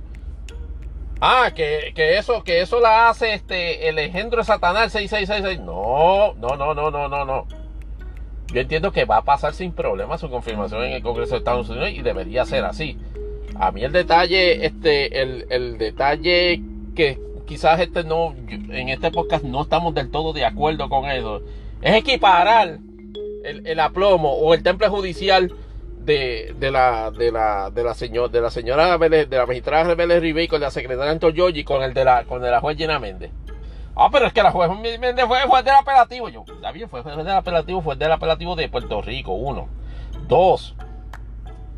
Este, recuerden que, que, que siendo juez del apelativo, pues vamos, es una, una persona de, de, relativa limitada experiencia en, el campo de la abogacía. Y tres, que para mí es la más importante y la que les acabo de, señalar, es un nombramiento que por la, el historial de la forma en que la señora Méndez se ha movido en el espectro político del Partido Demócrata, pues es básicamente una premiación este, por todos esos esfuerzos no necesariamente nada malo, pero la narrativa de que, oh, aquí estamos este tres juristas, este competi este, este, este de, de, alto rango, yo con el debido, nuevamente, con el debido respeto, ¿verdad?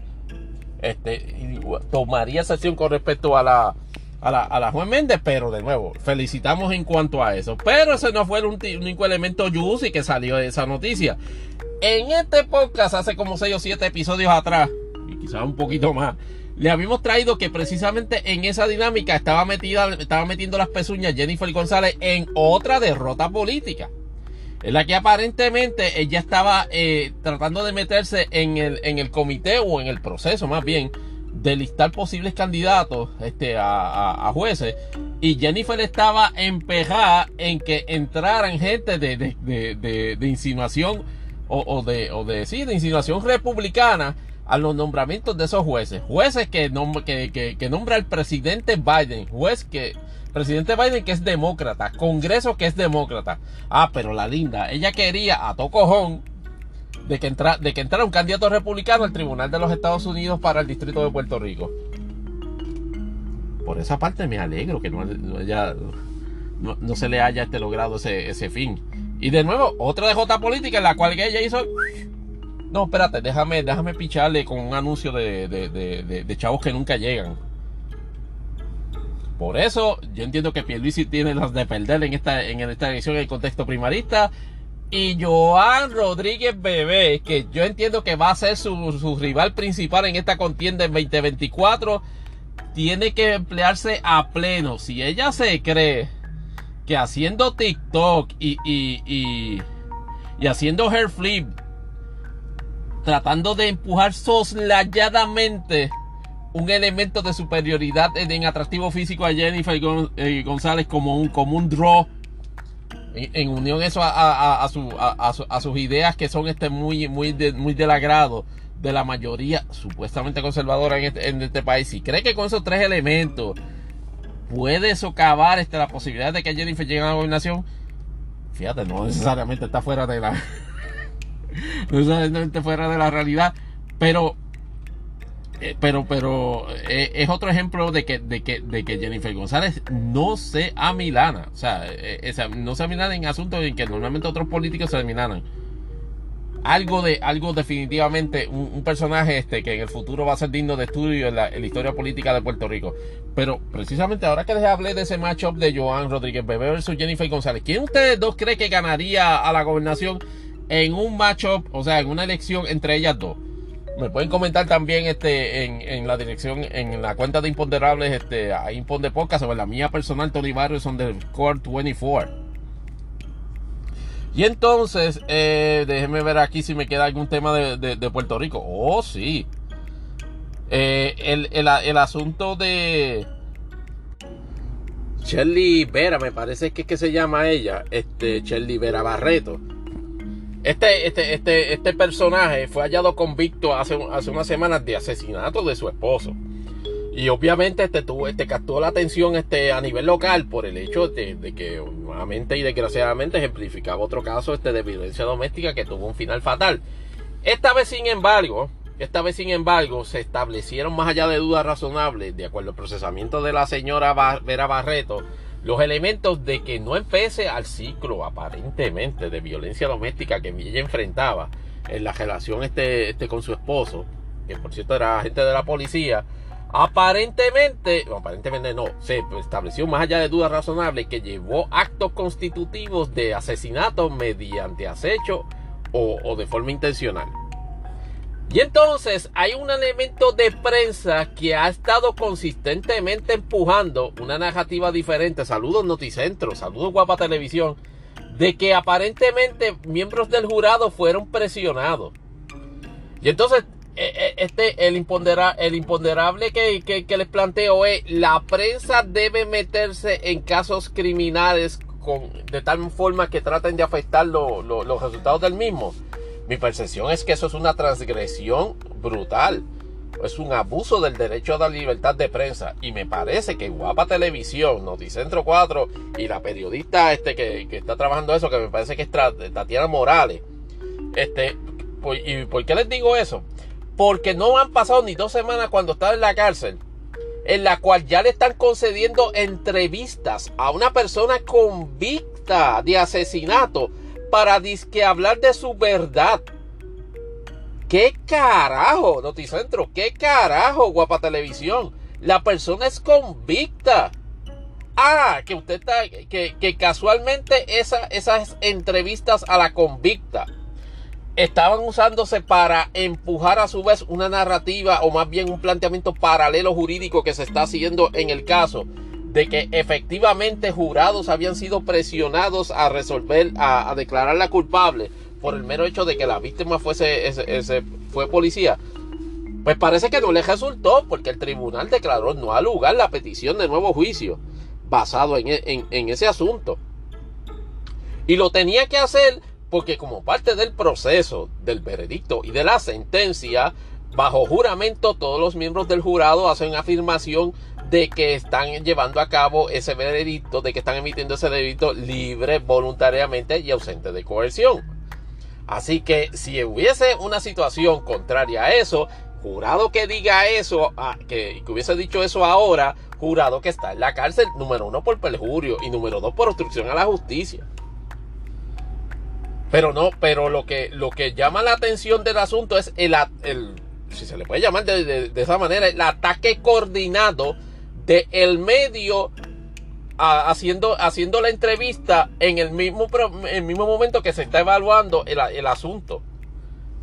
Y, es, y, es, una línea periodística que la periodista del canal, y no sé si el, de, de, la emisora, y no sé si la emisora como política editorial, ha establecido de que esta señora es inocente de que, esta, de que hay un elemento de duda razonable. Yo no tengo problema en el contexto de libertad de prensa de que la emisora tenga esa percepción y de que así lo quiera proyectar como un elemento de opinión.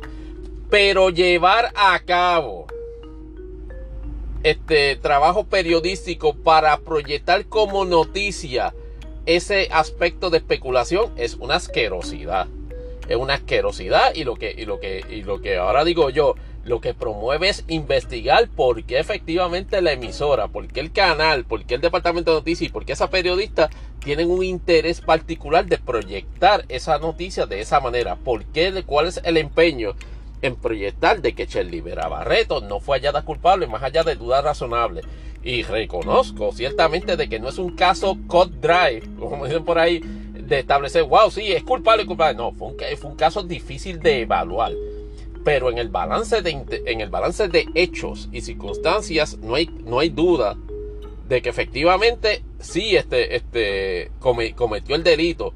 Ah, que la, que la víctima ciertamente le causó a ella toda una serie de daños y traumas este, por, su, por su actitud este, violenta. Eso no parece haber duda, pero eso bajo ninguna circunstancia pudo constituir un elemento ni siquiera de, de, de, de digámoslo así, de, defensa para, para el delito que estaba cometiendo y las circunstancias que lo cometió. Quizás diferente hubiese sido si en medio de uno de los incidentes ella se defiende y efectivamente producto de defenderse del incidente lo mata. Esa, esa, ese, es el, el, quizás un escenario donde se hubiese establecido un elemento más poderoso de, de, de como que se estableció acá. Pero acá eh, eh, entiendo y con el mayor de los respetos este lo, lo, así lo digo, me parece que en el caso de, de, del asesinato de Alvin Quiñones Acevedo sí se hizo justicia habiendo hallado culpable a, habiendo hallado culpable a Shelly Vera Barreto y de establecer una línea periodística de que no lo fue o de que hubo una, una transgresión de la justicia en ese, en ese proceso es una falta de respeto, no tan solo a las víctimas, no tan solo al, pueblo, sino básicamente una traición al ejercicio periodístico. Tan sencillo, como dice la comedia, tan sencillo como eso.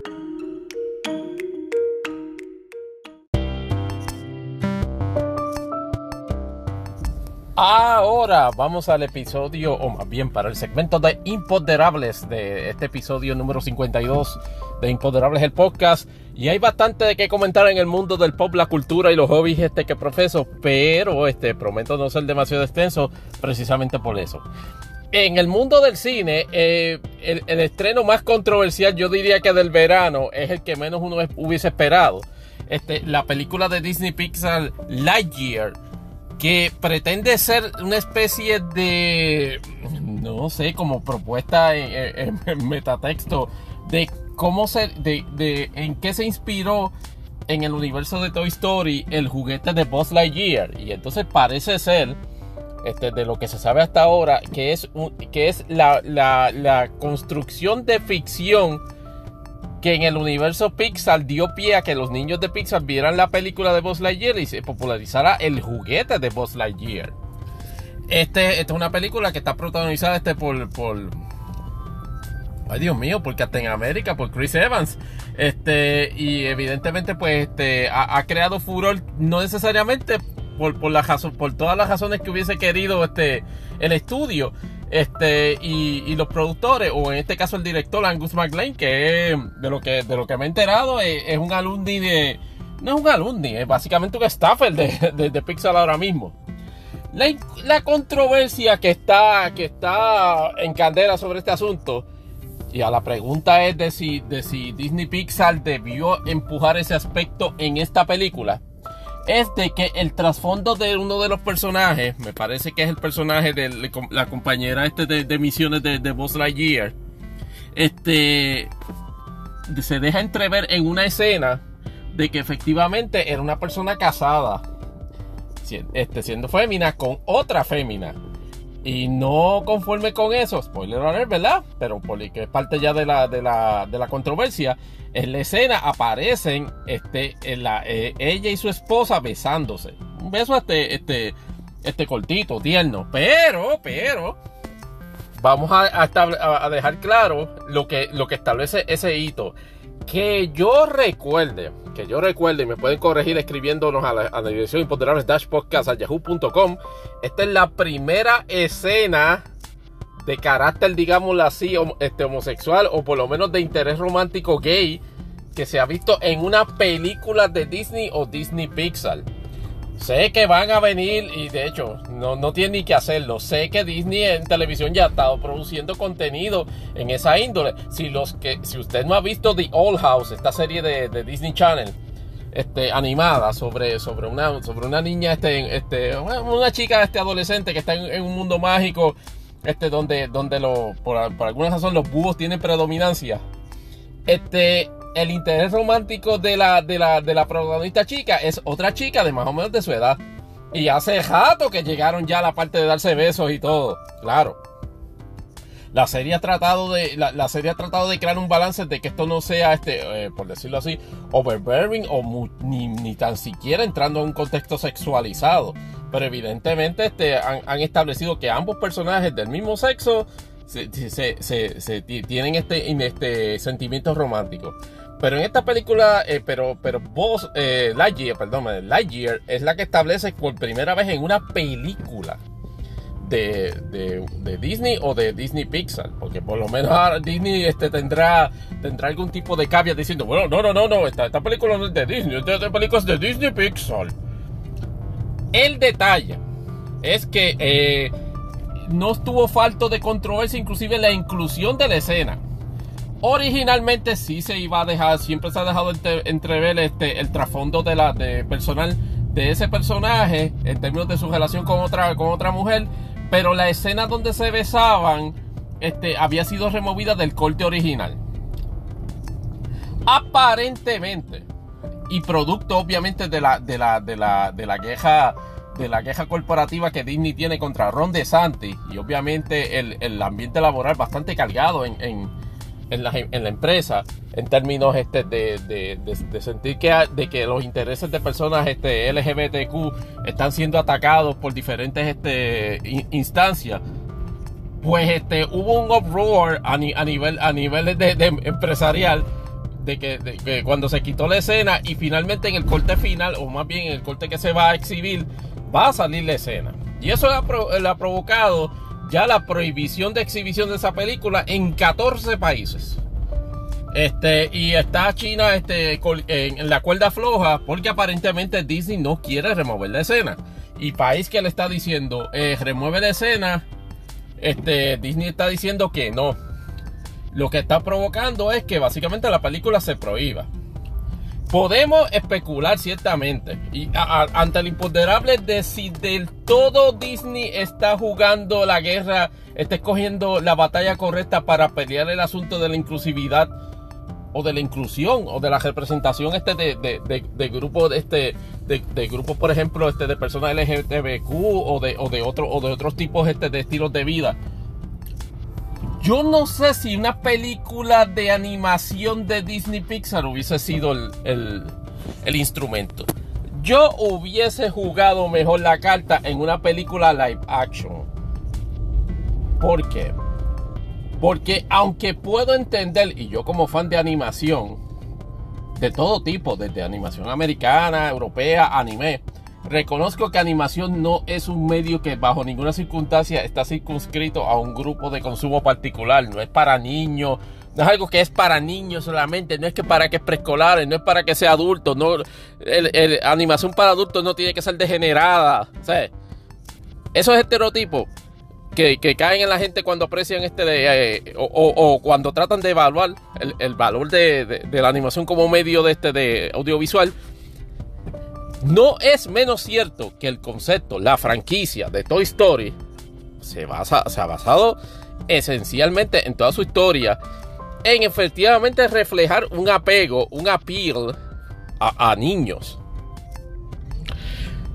El director este y los, productores este eh, han tratado de hacer un spin en cuanto a eso, diciendo, es que esto no es una película de Toy Story, esta es una película de, de, de, de Lightyear, de Buzz Lightyear, del personaje. El problema con eso es que de lo que yo he leído en los reviews, eh, no necesariamente ese parece ser el caso. Es una historia que efectivamente está dentro, por decirlo así, dentro del canon del universo de, Toy Story. En Disney Pixar, que tampoco estamos, eso, que eso también sería digno de explorar si efectivamente en algún momento eh, a pesar de todas las referencias Easter eggs, este, Disney y Pixar van a reconocer de que, de que tienen o han tenido la, intención de crear un universo cohesivo este, en cuanto a todos los diferentes personajes que salen en todas sus películas. Pero hasta el momento eso no ha sido, eso no ha sido categórico. Pero en este caso, de lo que se sabe de la película, porque yo no la, no la he visto, y de hecho estrenó el día de ayer acá en Puerto Rico y en Estados Unidos pues estrena hoy la película se desarrolla en un contexto tipo metaverso, es decir, es, un, eh, es una película que ve el universo de Pixar. No es una, no es una, no es una situación, no es una situación donde Buzz Lightyear en realidad es un personaje real. Es, un, es, es una construcción de ficción que en el universo de Pixar los niños ven y fue lo que dio origen a la popularidad del juguete que Andy este, finalmente compra en, a los pocos minutos de comenzar este, la, primera, la primera Toy Story.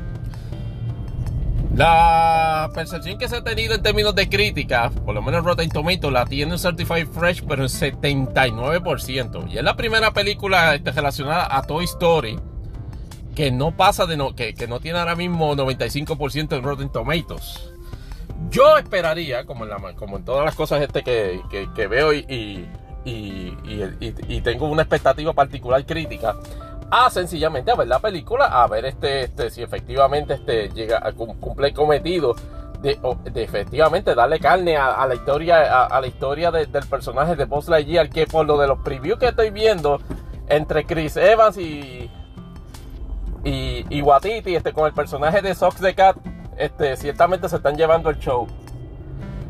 ¿Qué pudiese esa, escena de lo que yo de lo que me he enterado, spoiler alert, es una escena que no dura ni, ni, ni, ni 15 segundos y el personaje es dispuesto temprano en la trama. Por las consideraciones de la misma. Pero, este, de nuevo, ante el imponderable de si Disney debió escoger esta como la batalla para, para empujar la inclusión o, el respeto a la diversidad, mi impresión tengo que decirlo con el mayor de los respetos y sincero y sin ánimo este de, de, de, mostrar mi respetuoso a los intereses de la comunidad LGBTQ. No, este no era, este no era la, este no era la instancia. Esta, esta, no, esta no era la instancia, esa es por lo menos mi, mi percepción. Que eso devalúe el valor artístico o mi deseo de ver la película bajo ninguna circunstancia. Por, otro lado, también, también entiendo el, deseo a nivel corporativo y a nivel este de, filosofía este de, ambos estudios de que efectivamente eh, la, comunidad LGBTQ debería, estar representada en una película de animación con un concepto establecido precisamente donde apela en su mayoría a, público, a, niños. Pues ese, es donde yo tengo el, el quizás este, la, la objeción, el, el second guessing de, la prudencia del estudio haber realizado eso.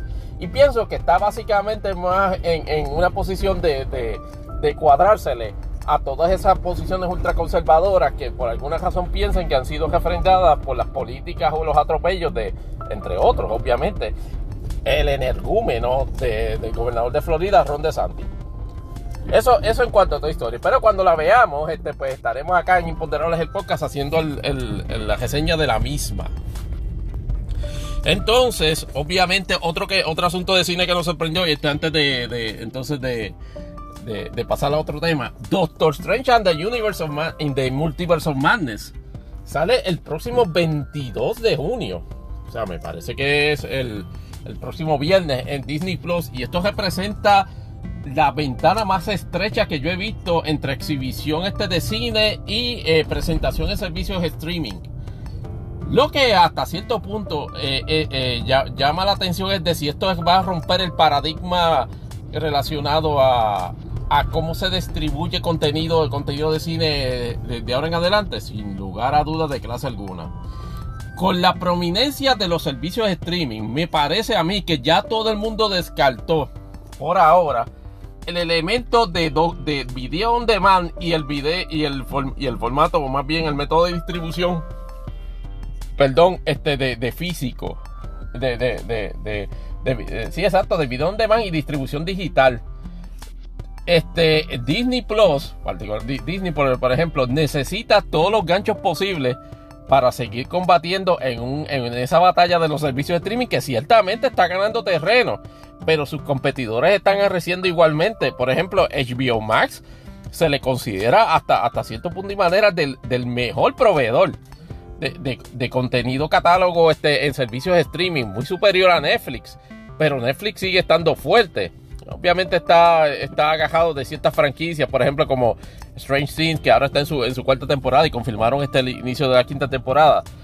Pero esta ventana estrechísima ante el imponderable decía, así es que van a ocurrir, este, esta va a ser la dinámica con nuevas películas y blockbusters en estreno, sin lugar a dudas. O sea, esto es eh, apoyando o por lo menos creando un atractivo de que el servicio streaming va a estar ahí para que usted pueda ver la película, no necesariamente eh, cuando estrena, sino por lo menos este tres o cuatro meses después. En vez de seis meses o un año, tres o cuatro meses. Eso lo vimos con Doctor Strange and the Multiverse of Madness. Se va a repetir con todas las películas. Yo no creo que eso pase, pero es una, es una posibilidad de que ronde el patrón este de, digámoslo así, de distribución de cine a servicio streaming de esa manera. Así que ese, ese, va a ser el asunto en cuanto a cine. Transicionando al tema caliente de la WWE. Que, se, que, ese sí que se puso mega caliente de momento. Este, porque pasó lo siguiente, muchachos.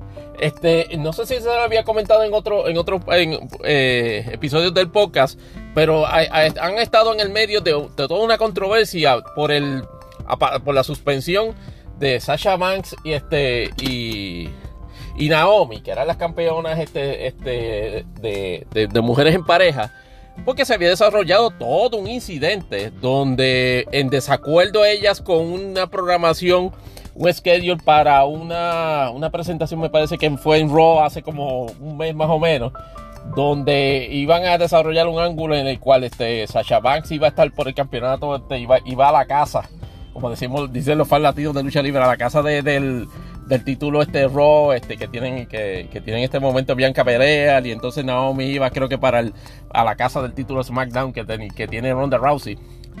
En un aparente desacuerdo con, con, eso, y particularmente con John Laurinaitis, este, que es el, jefe, el, el Chief Brand Officer, creo que es, o el de, o el de Relaciones de Talento, perdón de la WWE. en esa misma noche, creo que a par de horas antes de empezar el, show, entregaron las cojeas y dijeron, nos vamos, yo no, yo no voy a participar en esto. Y ahí vino la WWE, hizo un espectáculo este, de ciertamente hacer eh, comunicaciones corporativas serias, denotando de que ellas efectivamente habían faltado a sus deberes para este, como, como, como, como profesionales o performers de la compañía. Este, y seguido de, que no han estado en actividad de la WWE, este, de, de, CME, y la WWE este, ha comenzado a hacerle el, tratamiento, como llamo yo, el tratamiento de CM Punk, donde han bojado toda referencia a ellas dos y ellas no han vuelto. Y de hecho se rumoró esta semana de que supuestamente sí le habían este, dado release a, a Sacha Banks. Hay méritos y deméritos en esa, en, en esa situación que exploraríamos en este eh, segmento si no fuese por el megabombazo que ocurrió hace como 24 horas este, en un artículo del, Wall Street Journal que reflejó de que el board, la junta de directores de la WWE se había enterado de que Bismarck Mahon había de alguna manera, sin la autorización de ese board, había realizado un pago o pagos por la suma de más o menos 3 millones de dólares a una empleada ya me parece que ya no trabaja en la WWE, que empezó como una especie de paralegal en el año 2019, la cual aparentemente se estuvo relacionando de forma romántica slash sexual con Bismarck Mahon este, de forma consentida en el ambiente de trabajo. Y ese pago de 3 millones aparentemente fue con el, con el propósito o con el pretexto de que ella no, no hiciera público eso. O sea que básicamente es lo que se le llama ya en Hayuya Hush Money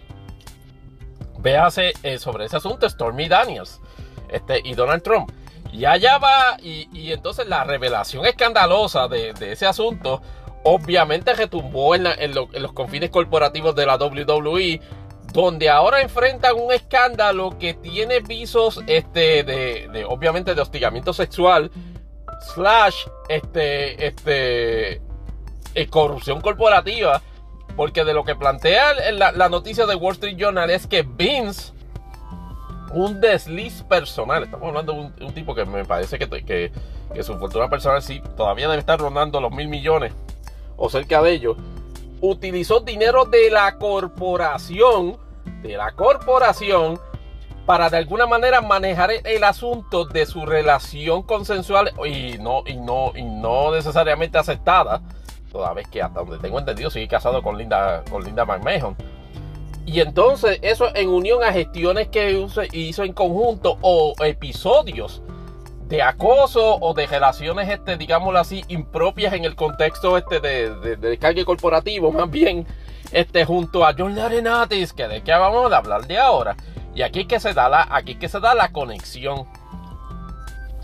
Y obviamente el artículo puso en, este, en, en, en, en intención colónica la WWE, porque esencialmente este, hoy anunció Bismarck McMahon de que cesaba de sus funciones temporariamente como jefe ejecutivo de la eh, jefe, jefe principal ejecutivo de la WWE eh, y lo que se llaman también el chairman. Y Stephanie que no sé si habíamos hablado aquí en este podcast había abandonado su posición de chief brand officer este, hace apenas dos semanas, hace como tres semanas para estar este, supuestamente compartiendo con la familia, lo cual trajo también rumores en el sentido de que eh, no había este, pues, llevado a cabo el desempeño adecuado en sus funciones y por eso pues estaba en el shopping block corporativo. Pues resulta que ahora va a volver de chairwoman interina y de CEO. Eso, es eso me parece ante el imponderable de qué tan dramático puede ser ese, ese, ese cambio. Es un cambio cosmético la idea es proyectar públicamente este, que, la WWE está haciendo algo y que está, haciendo, que está a su propio chairman por la cuestión de la investigación. El asunto, si se confirma tal y como señala el artículo del Wall Street Journal, en mi opinión, Vince está votado. O sea, el board no tiene, no, no va a tener otra alternativa. Porque eso, eso, ah, y no, porque es que Vince tiene el, interés, que el, el controlling interés de eso. Bueno, Usted tiene dos opciones. Si usted permite que Vince McMahon quede, por decirlo así, impune ante ese hecho, pues digamos que usted tiene, que usted y la familia McMahon tienen sobre 50-51%. El resto de los accionistas van a abandonar la corporación porque lo que denota eso es un clima de algaretismo que en términos corporativos no se, no se debe permitir ayuda a eso, a, esa percepción, a calmar esos ánimos, el hecho de que Vince McMahon supuestamente esta noche en personaje, este, como Mr. McMahon va a estar presentándose esta noche en SmackDown. Yo no creo que necesariamente eso ayude, pero no dejaría, dejaría de ser la WWE si, no capitaliza en las desgracias personales sensitivas de, de, de sus miembros.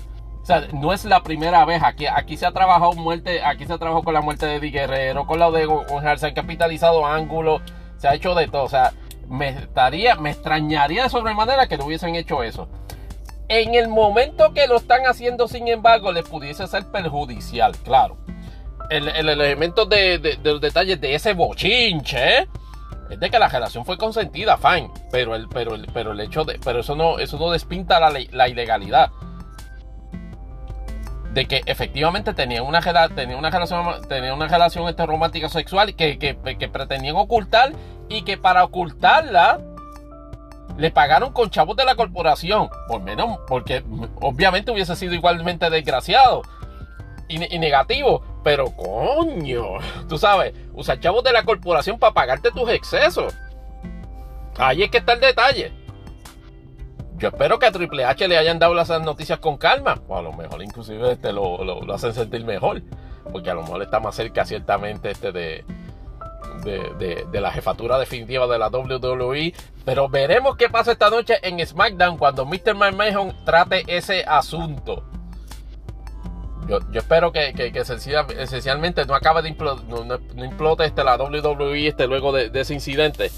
Este, hacemos una pausa acá para luego en el siguiente segmento contarles del resto de lo que pasa en el, en el, en el mundo del espectáculo en Imponderables.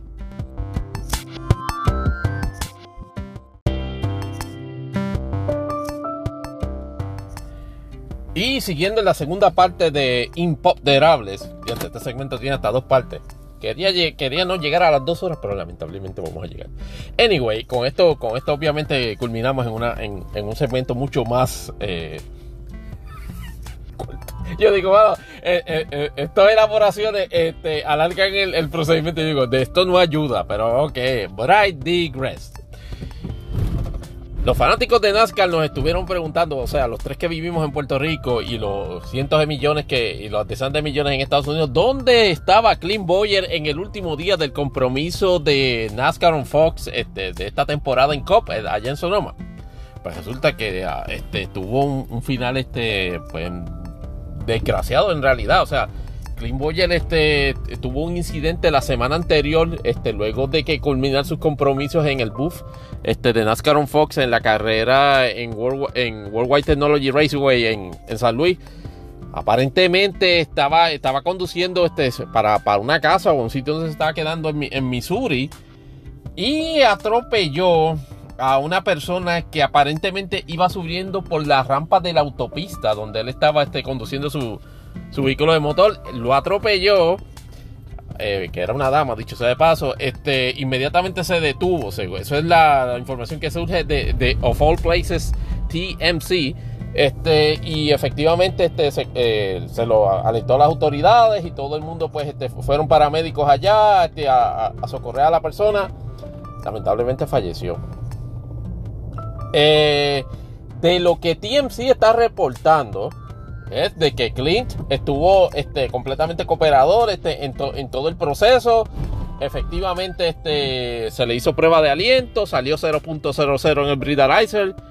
La persona aparentemente se le encontraron este, parafernalia en, en, su persona, una mujer de alrededor de como 46 años. Este, se le encontró parafernalia en su persona este, de, de evidenciando quizás este, que estaba o que usó eh, drogas narcóticas, claro. Eso no se va a confirmar hasta que vengan informes de autopsia, pero de lo que surge en la noticia, no parece haber una inclinación a las autoridades a efectivamente a realizar un, digámoslo así, un enfoque este, de naturaleza criminal como si fuese una, una agresión vehicular por parte de Boyer a, esa persona. Ciertamente, este es un incidente desgraciado que a cualquier persona cualquier persona que conduce y cualquier persona que conduce en autopista puede estar clara y fácilmente expuesto lamentablemente a ese tipo de situaciones. Yo lo he visto en varias ocasiones, lamentablemente, gente caminando en las autopistas.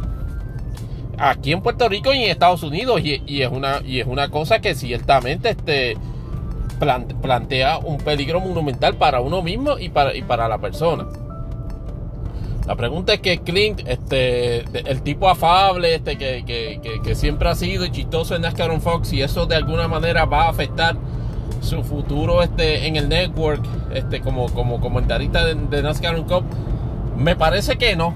Este, pero obviamente la manera en que, en que NASCAR trabajó ese, como NASCAR on Fox, más bien este, trabajó ese asunto este, durante el pasado fin de semana en Sonoma y en la, y en la transmisión pues obviamente fueron extremadamente discretos y aludieron meramente a un asunto personal y el asunto personal pues vino a revelarse una semana después de que era esto.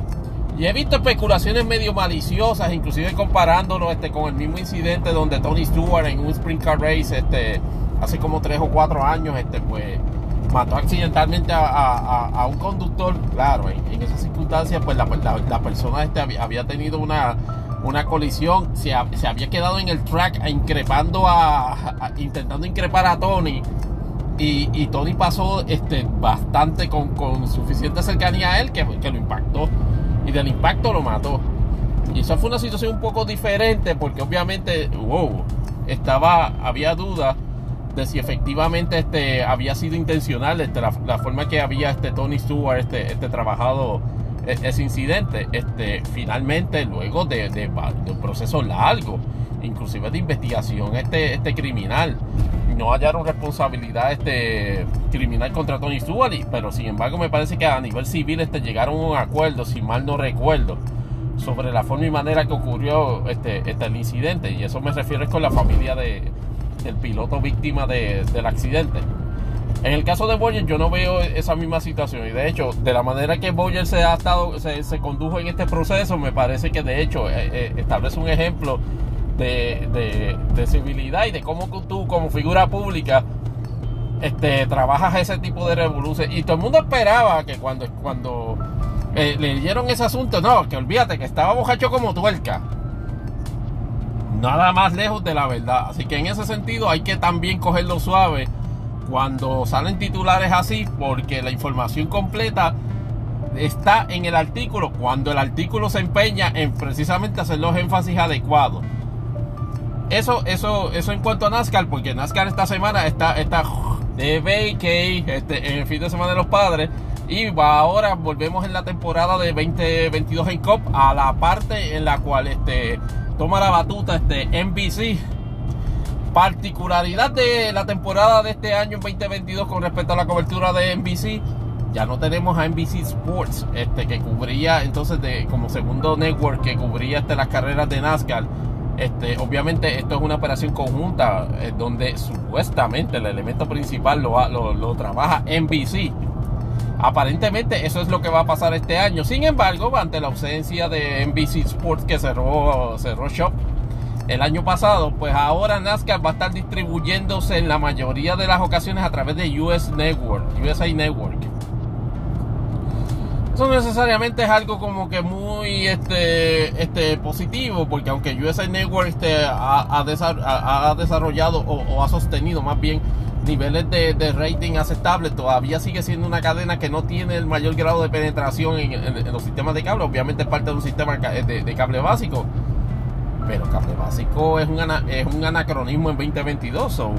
no creo que, que, esa sea la, hubiese sido la mejor alternativa, pero ahora, ahora mismo sigue, ese es el contrato que se tiene en términos de arreglos televisivos. Veremos a ver en el futuro con quién negocia finalmente NASCAR este, su paquete televisivo, porque hace como dos semanas este, ESPN dejó dicho de que aunque estaba bien contento con F1, y la cobertura medio, medio, medio loca que tiene y, casi incolora. Total, tiene Sky, este, Sky F1, este, que es quien realmente hace la cobertura. No descartaba este, ESPN en el futuro nuevamente tener una, una relación con NASCAR en cuanto a eso.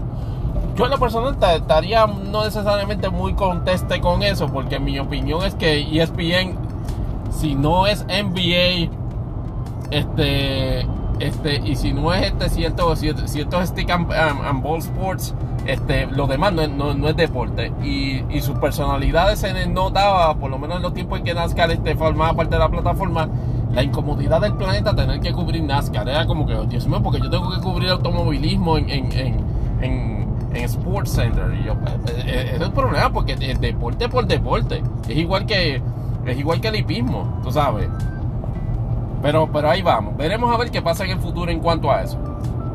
Ahora, volviendo a la cuestión farandulera, este, no lo he visto todavía, pero aparentemente ese documental de J-Lo, este, que se llama creo que Half-Line, no es el ensalzamiento de su imagen que ella jura que es, o que la gente de ella cree que es aunque ciertamente recoge todas las vicisitudes que ha pasado, particularmente en su vida privada, que casi es básicamente un, reflejo de, su último boquetazo de taquilla, este, Marry Me. Eh, no hay, no, hay que descartar que, que, obviamente que en el espectro este de, cultura popular en 2022, Jennifer López, que comenzó esencialmente como una de las bailarinas de Living Color, una de las Flyers, este, y, que se, y que ciertamente cogió la exposición del planeta a través de su protagonización en la película Selena. En 2022 sigue siendo una persona, este, digamos, digamos eh, una persona, una, estrella pop y de, y de, gran influencia en, precisamente en la cultura popular. La negativa que ellas quieren proyectar en ese documental de que, de que estaba en recuperación o en lucha por recuperar este su, su sitial esa, esa, esa, esa imagen que los trailers por lo menos este, este, que pretenden proyectar, a mí en lo particular no, no me convence. O sea, J-Lo he escuchado ya innumerables instancias que en términos por lo menos musicales, Jennifer López obviamente ah, tiene, tiene, tiene éxito. Pero no bajo ninguna circunstancia está, está a los niveles, este, digámoslo así, de, una Beyoncé o este o inclusive de Mariah Carey, que ese siempre ha sido el chiste de Mariah Carey, dice, ¿quién carajo es esa?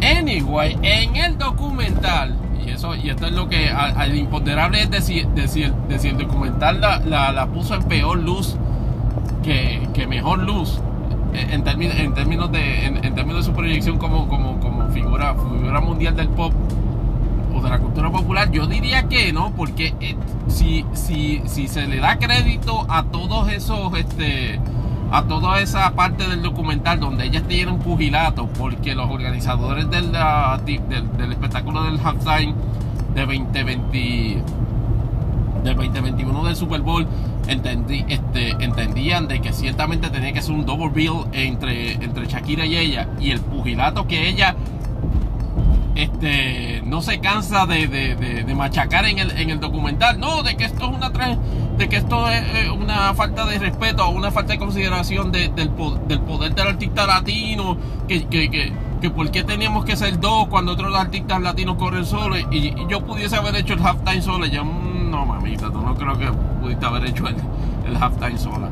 La realidad, por lo menos en lo personal, y no soy bajo ninguna circunstancia fan de Shakira, porque siempre la he considerado hasta cierto punto este, una, persona que en lo artístico se desvirtuó una vez empezó a hacer lo que llamaban en los Early 2000 el crossover.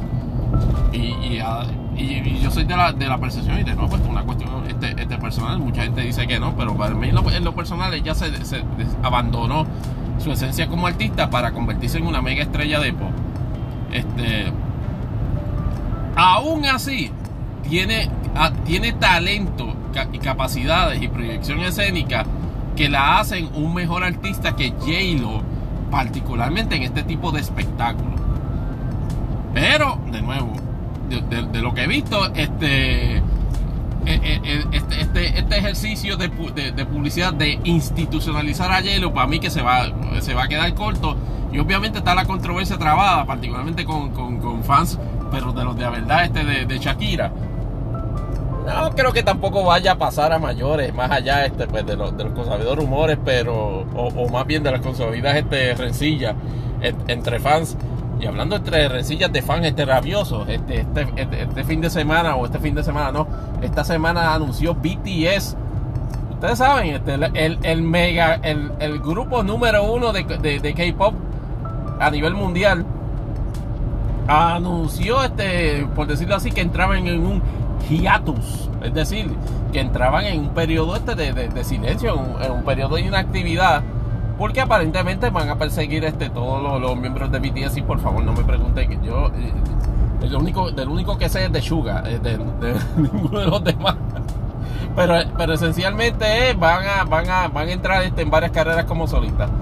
Me parece que obviamente las dinámicas que ocurren o las dinámicas que se que impone el, gobierno este de Corea del Sur, el cual pues, cuando tú llegas a, los 18, 19 tienes que brindar este servicio militar obligatorio, aunque yo había leído en que se eh, no de hecho nosotros creo que habíamos discutido esto en, en, en, Imponderable la, la, la, propuesta que se estaba haciendo este de que el gobierno de South Corea lo relevara de brindar este servicio militar en Corea por su contribución este al país este, este como, como, como miembros de BTS aparentemente de eso no necesariamente se materializó y algunos de ellos efectivamente sí van a dar cumplimiento a su servicio militar que me parece que es por alrededor de dos o tres años y eso obviamente pues trae una cosa trae a la otra y lo que permite es la disolución aunque sea temporera este de, de BTS ¿Volverá BTS en el futuro con el mismo, con el mismo eh, empuje o ímpetu este, de, los tiempos actuales? Yo lo dudo.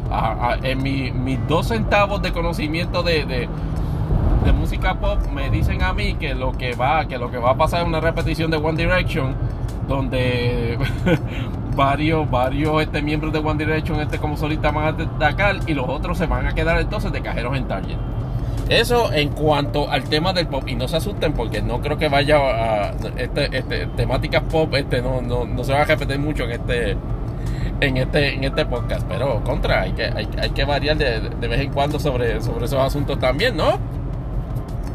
Eh, lo último que con lo que voy a acabar imponderables es con esta, esta aberración que yo me que, que, yo me he enterado este que se ha anunciado esta semana o por lo menos este que ha, estado este, corriendo durante las pasadas semanas este en el sentido de que WKQ y lo había mencionado no sé qué en, en, en qué episodio reciente del podcast de que ha convertido toda la situación extremadamente incómoda y rayando el lino apropiado sobre las interacciones de Rubén Sánchez, que es un contratista de la emisora, e interactuando románticamente este, y, y, con manifestaciones públicas de afecto en el lugar de trabajo con, con Verónica Brutañón, que es empleada de la emisora, pues la emisora, lejos de reconocer el alto potencial de riesgo de un, de, un problema o de un conflicto laboral por esa situación, pues ha decidido este, monetizar el asunto,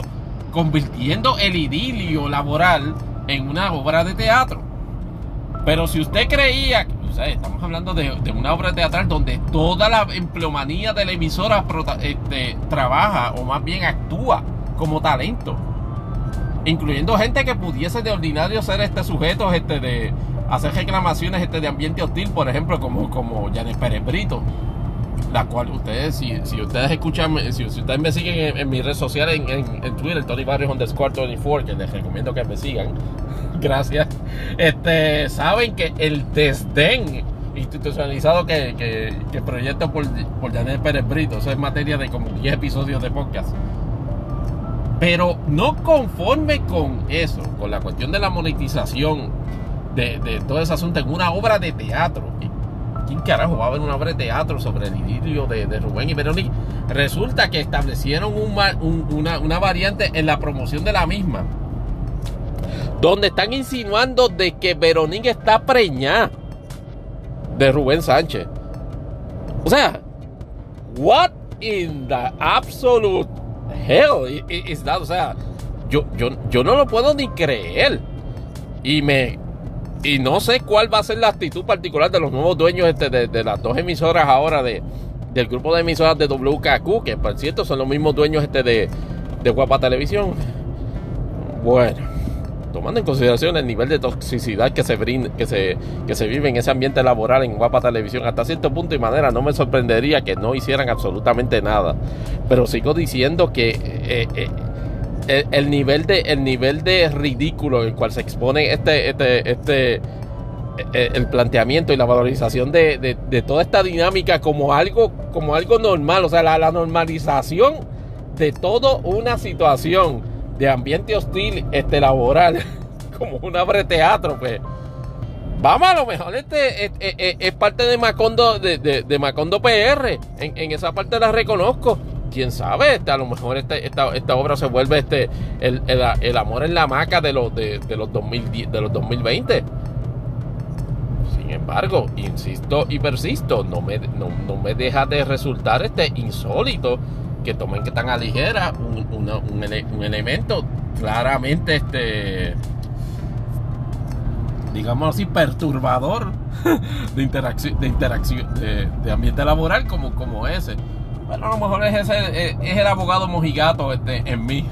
Este abogado mojigato laboral que en mí el cual está, está, está teniendo esa percepción y a lo mejor allí nunca va a pasar nada. Bueno. Eso con respecto a, a, todo lo que pasó en, en, el, mundo pop, que entiendo que pues debo ocurrir en este episodio, de, en este segmento de Imponderables, el podcast.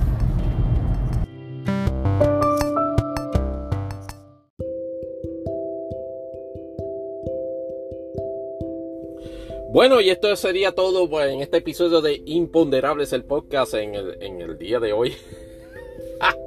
Gracias a Dios que esto no es un podcast diario, estaría brutal. Este, producirle este, dos horas y pico todos los días. Bueno, Molusco produce tres, así, este, un tipo que vamos así, así que a mí no me. Obviamente tendría que tener una, moneta, eh, una motivación monetaria mayor a este para, para efectivamente envolvernos en este asunto, pero aún así, este, este podcast sigue haciendo, se sigue haciendo con mucho cariño eh, les, exhorto a estar pendiente a los próximos asuntos durante, durante la semana, que puede o no, que los discutamos acá en Imputerables el podcast. pregúntense o contéstenme a través de la dirección de correo electrónico imponderables-podcast.yahoo.com. ¿Se aprobará el proyecto del Senado 693 que regula el ejercicio de la práctica del aborto en Puerto Rico? Tengo entendido de que ya este, se realizaron las diferentes enmiendas, pero, pero el, el informe este, el, proyecto tiene un, informe mixto. La Comisión de, Asuntos de, la Familia de Joan Rodríguez Bebé le dio, le dio, le dio un informe, un informe positivo. Sin embargo, en la Cámara, eh, este, perdóneme, sin embargo, en, la Comisión de la Familia del, del Senado, perdóneme, este, tiene un informe negativo ese mismo proyecto. Así que José Luis Dalmau tiene que decidir si lo va a tirar al floor o no y si tiene los votos o, no al floor. Eso en cuanto al, proyecto del, Senado 693. El otro detalle. Anunciará definitivamente Jennifer González en algún punto antes de agosto este, su intención este, de no correr para la comisaría residente en Washington tomando en consideración que la convención del Partido Nuevo Progresista creo que se va acercando, me parece que es en el mes de agosto. Este, pendiente también a que Elon Musk este, está tratando de normalizar este, todo el proceso de la adquisición de Twitter. Realizó un, un town hall este, super aguado a través de un conference call. Y hay que morirse de la risa con el, con el empeño de, de que no, este, aquí ya, aquí vamos a reiterar este de que el trabajo este presencial es, este, este debe prevalecer, tú sabes, y, hizo la hizo la conferencia, hizo su comparecencia en el, en, el town hall este por, por video. Ese, ese, ese, ese, esa transacción, como quiera que termine, va a terminar mal. Como ese, ese por lo menos la opinión de, de, de este podcastero. Lo compre o no lo compre. No se sabe qué es peor, pero este, estaremos observando y si es posible comentando. También dígame precisamente en, nuestra, en nuestra cuenta de Impon de Imponderables de Podcast en Twitter, eh, arroba Impon de Podcast. Dígame si definitivamente antes que se acabe el año este, este Elon Musk va a adquirir Twitter o esto se va o esto se va a aguar este como todos los proyectos que, que o como algunos proyectos que él se ha, se, ha impuesto en, en el pasado.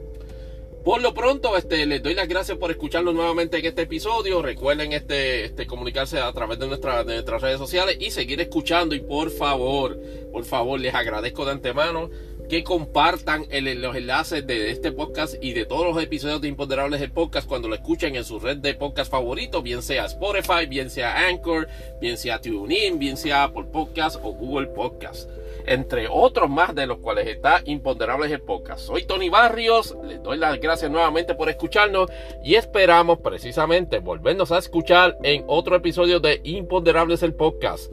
Hasta luego.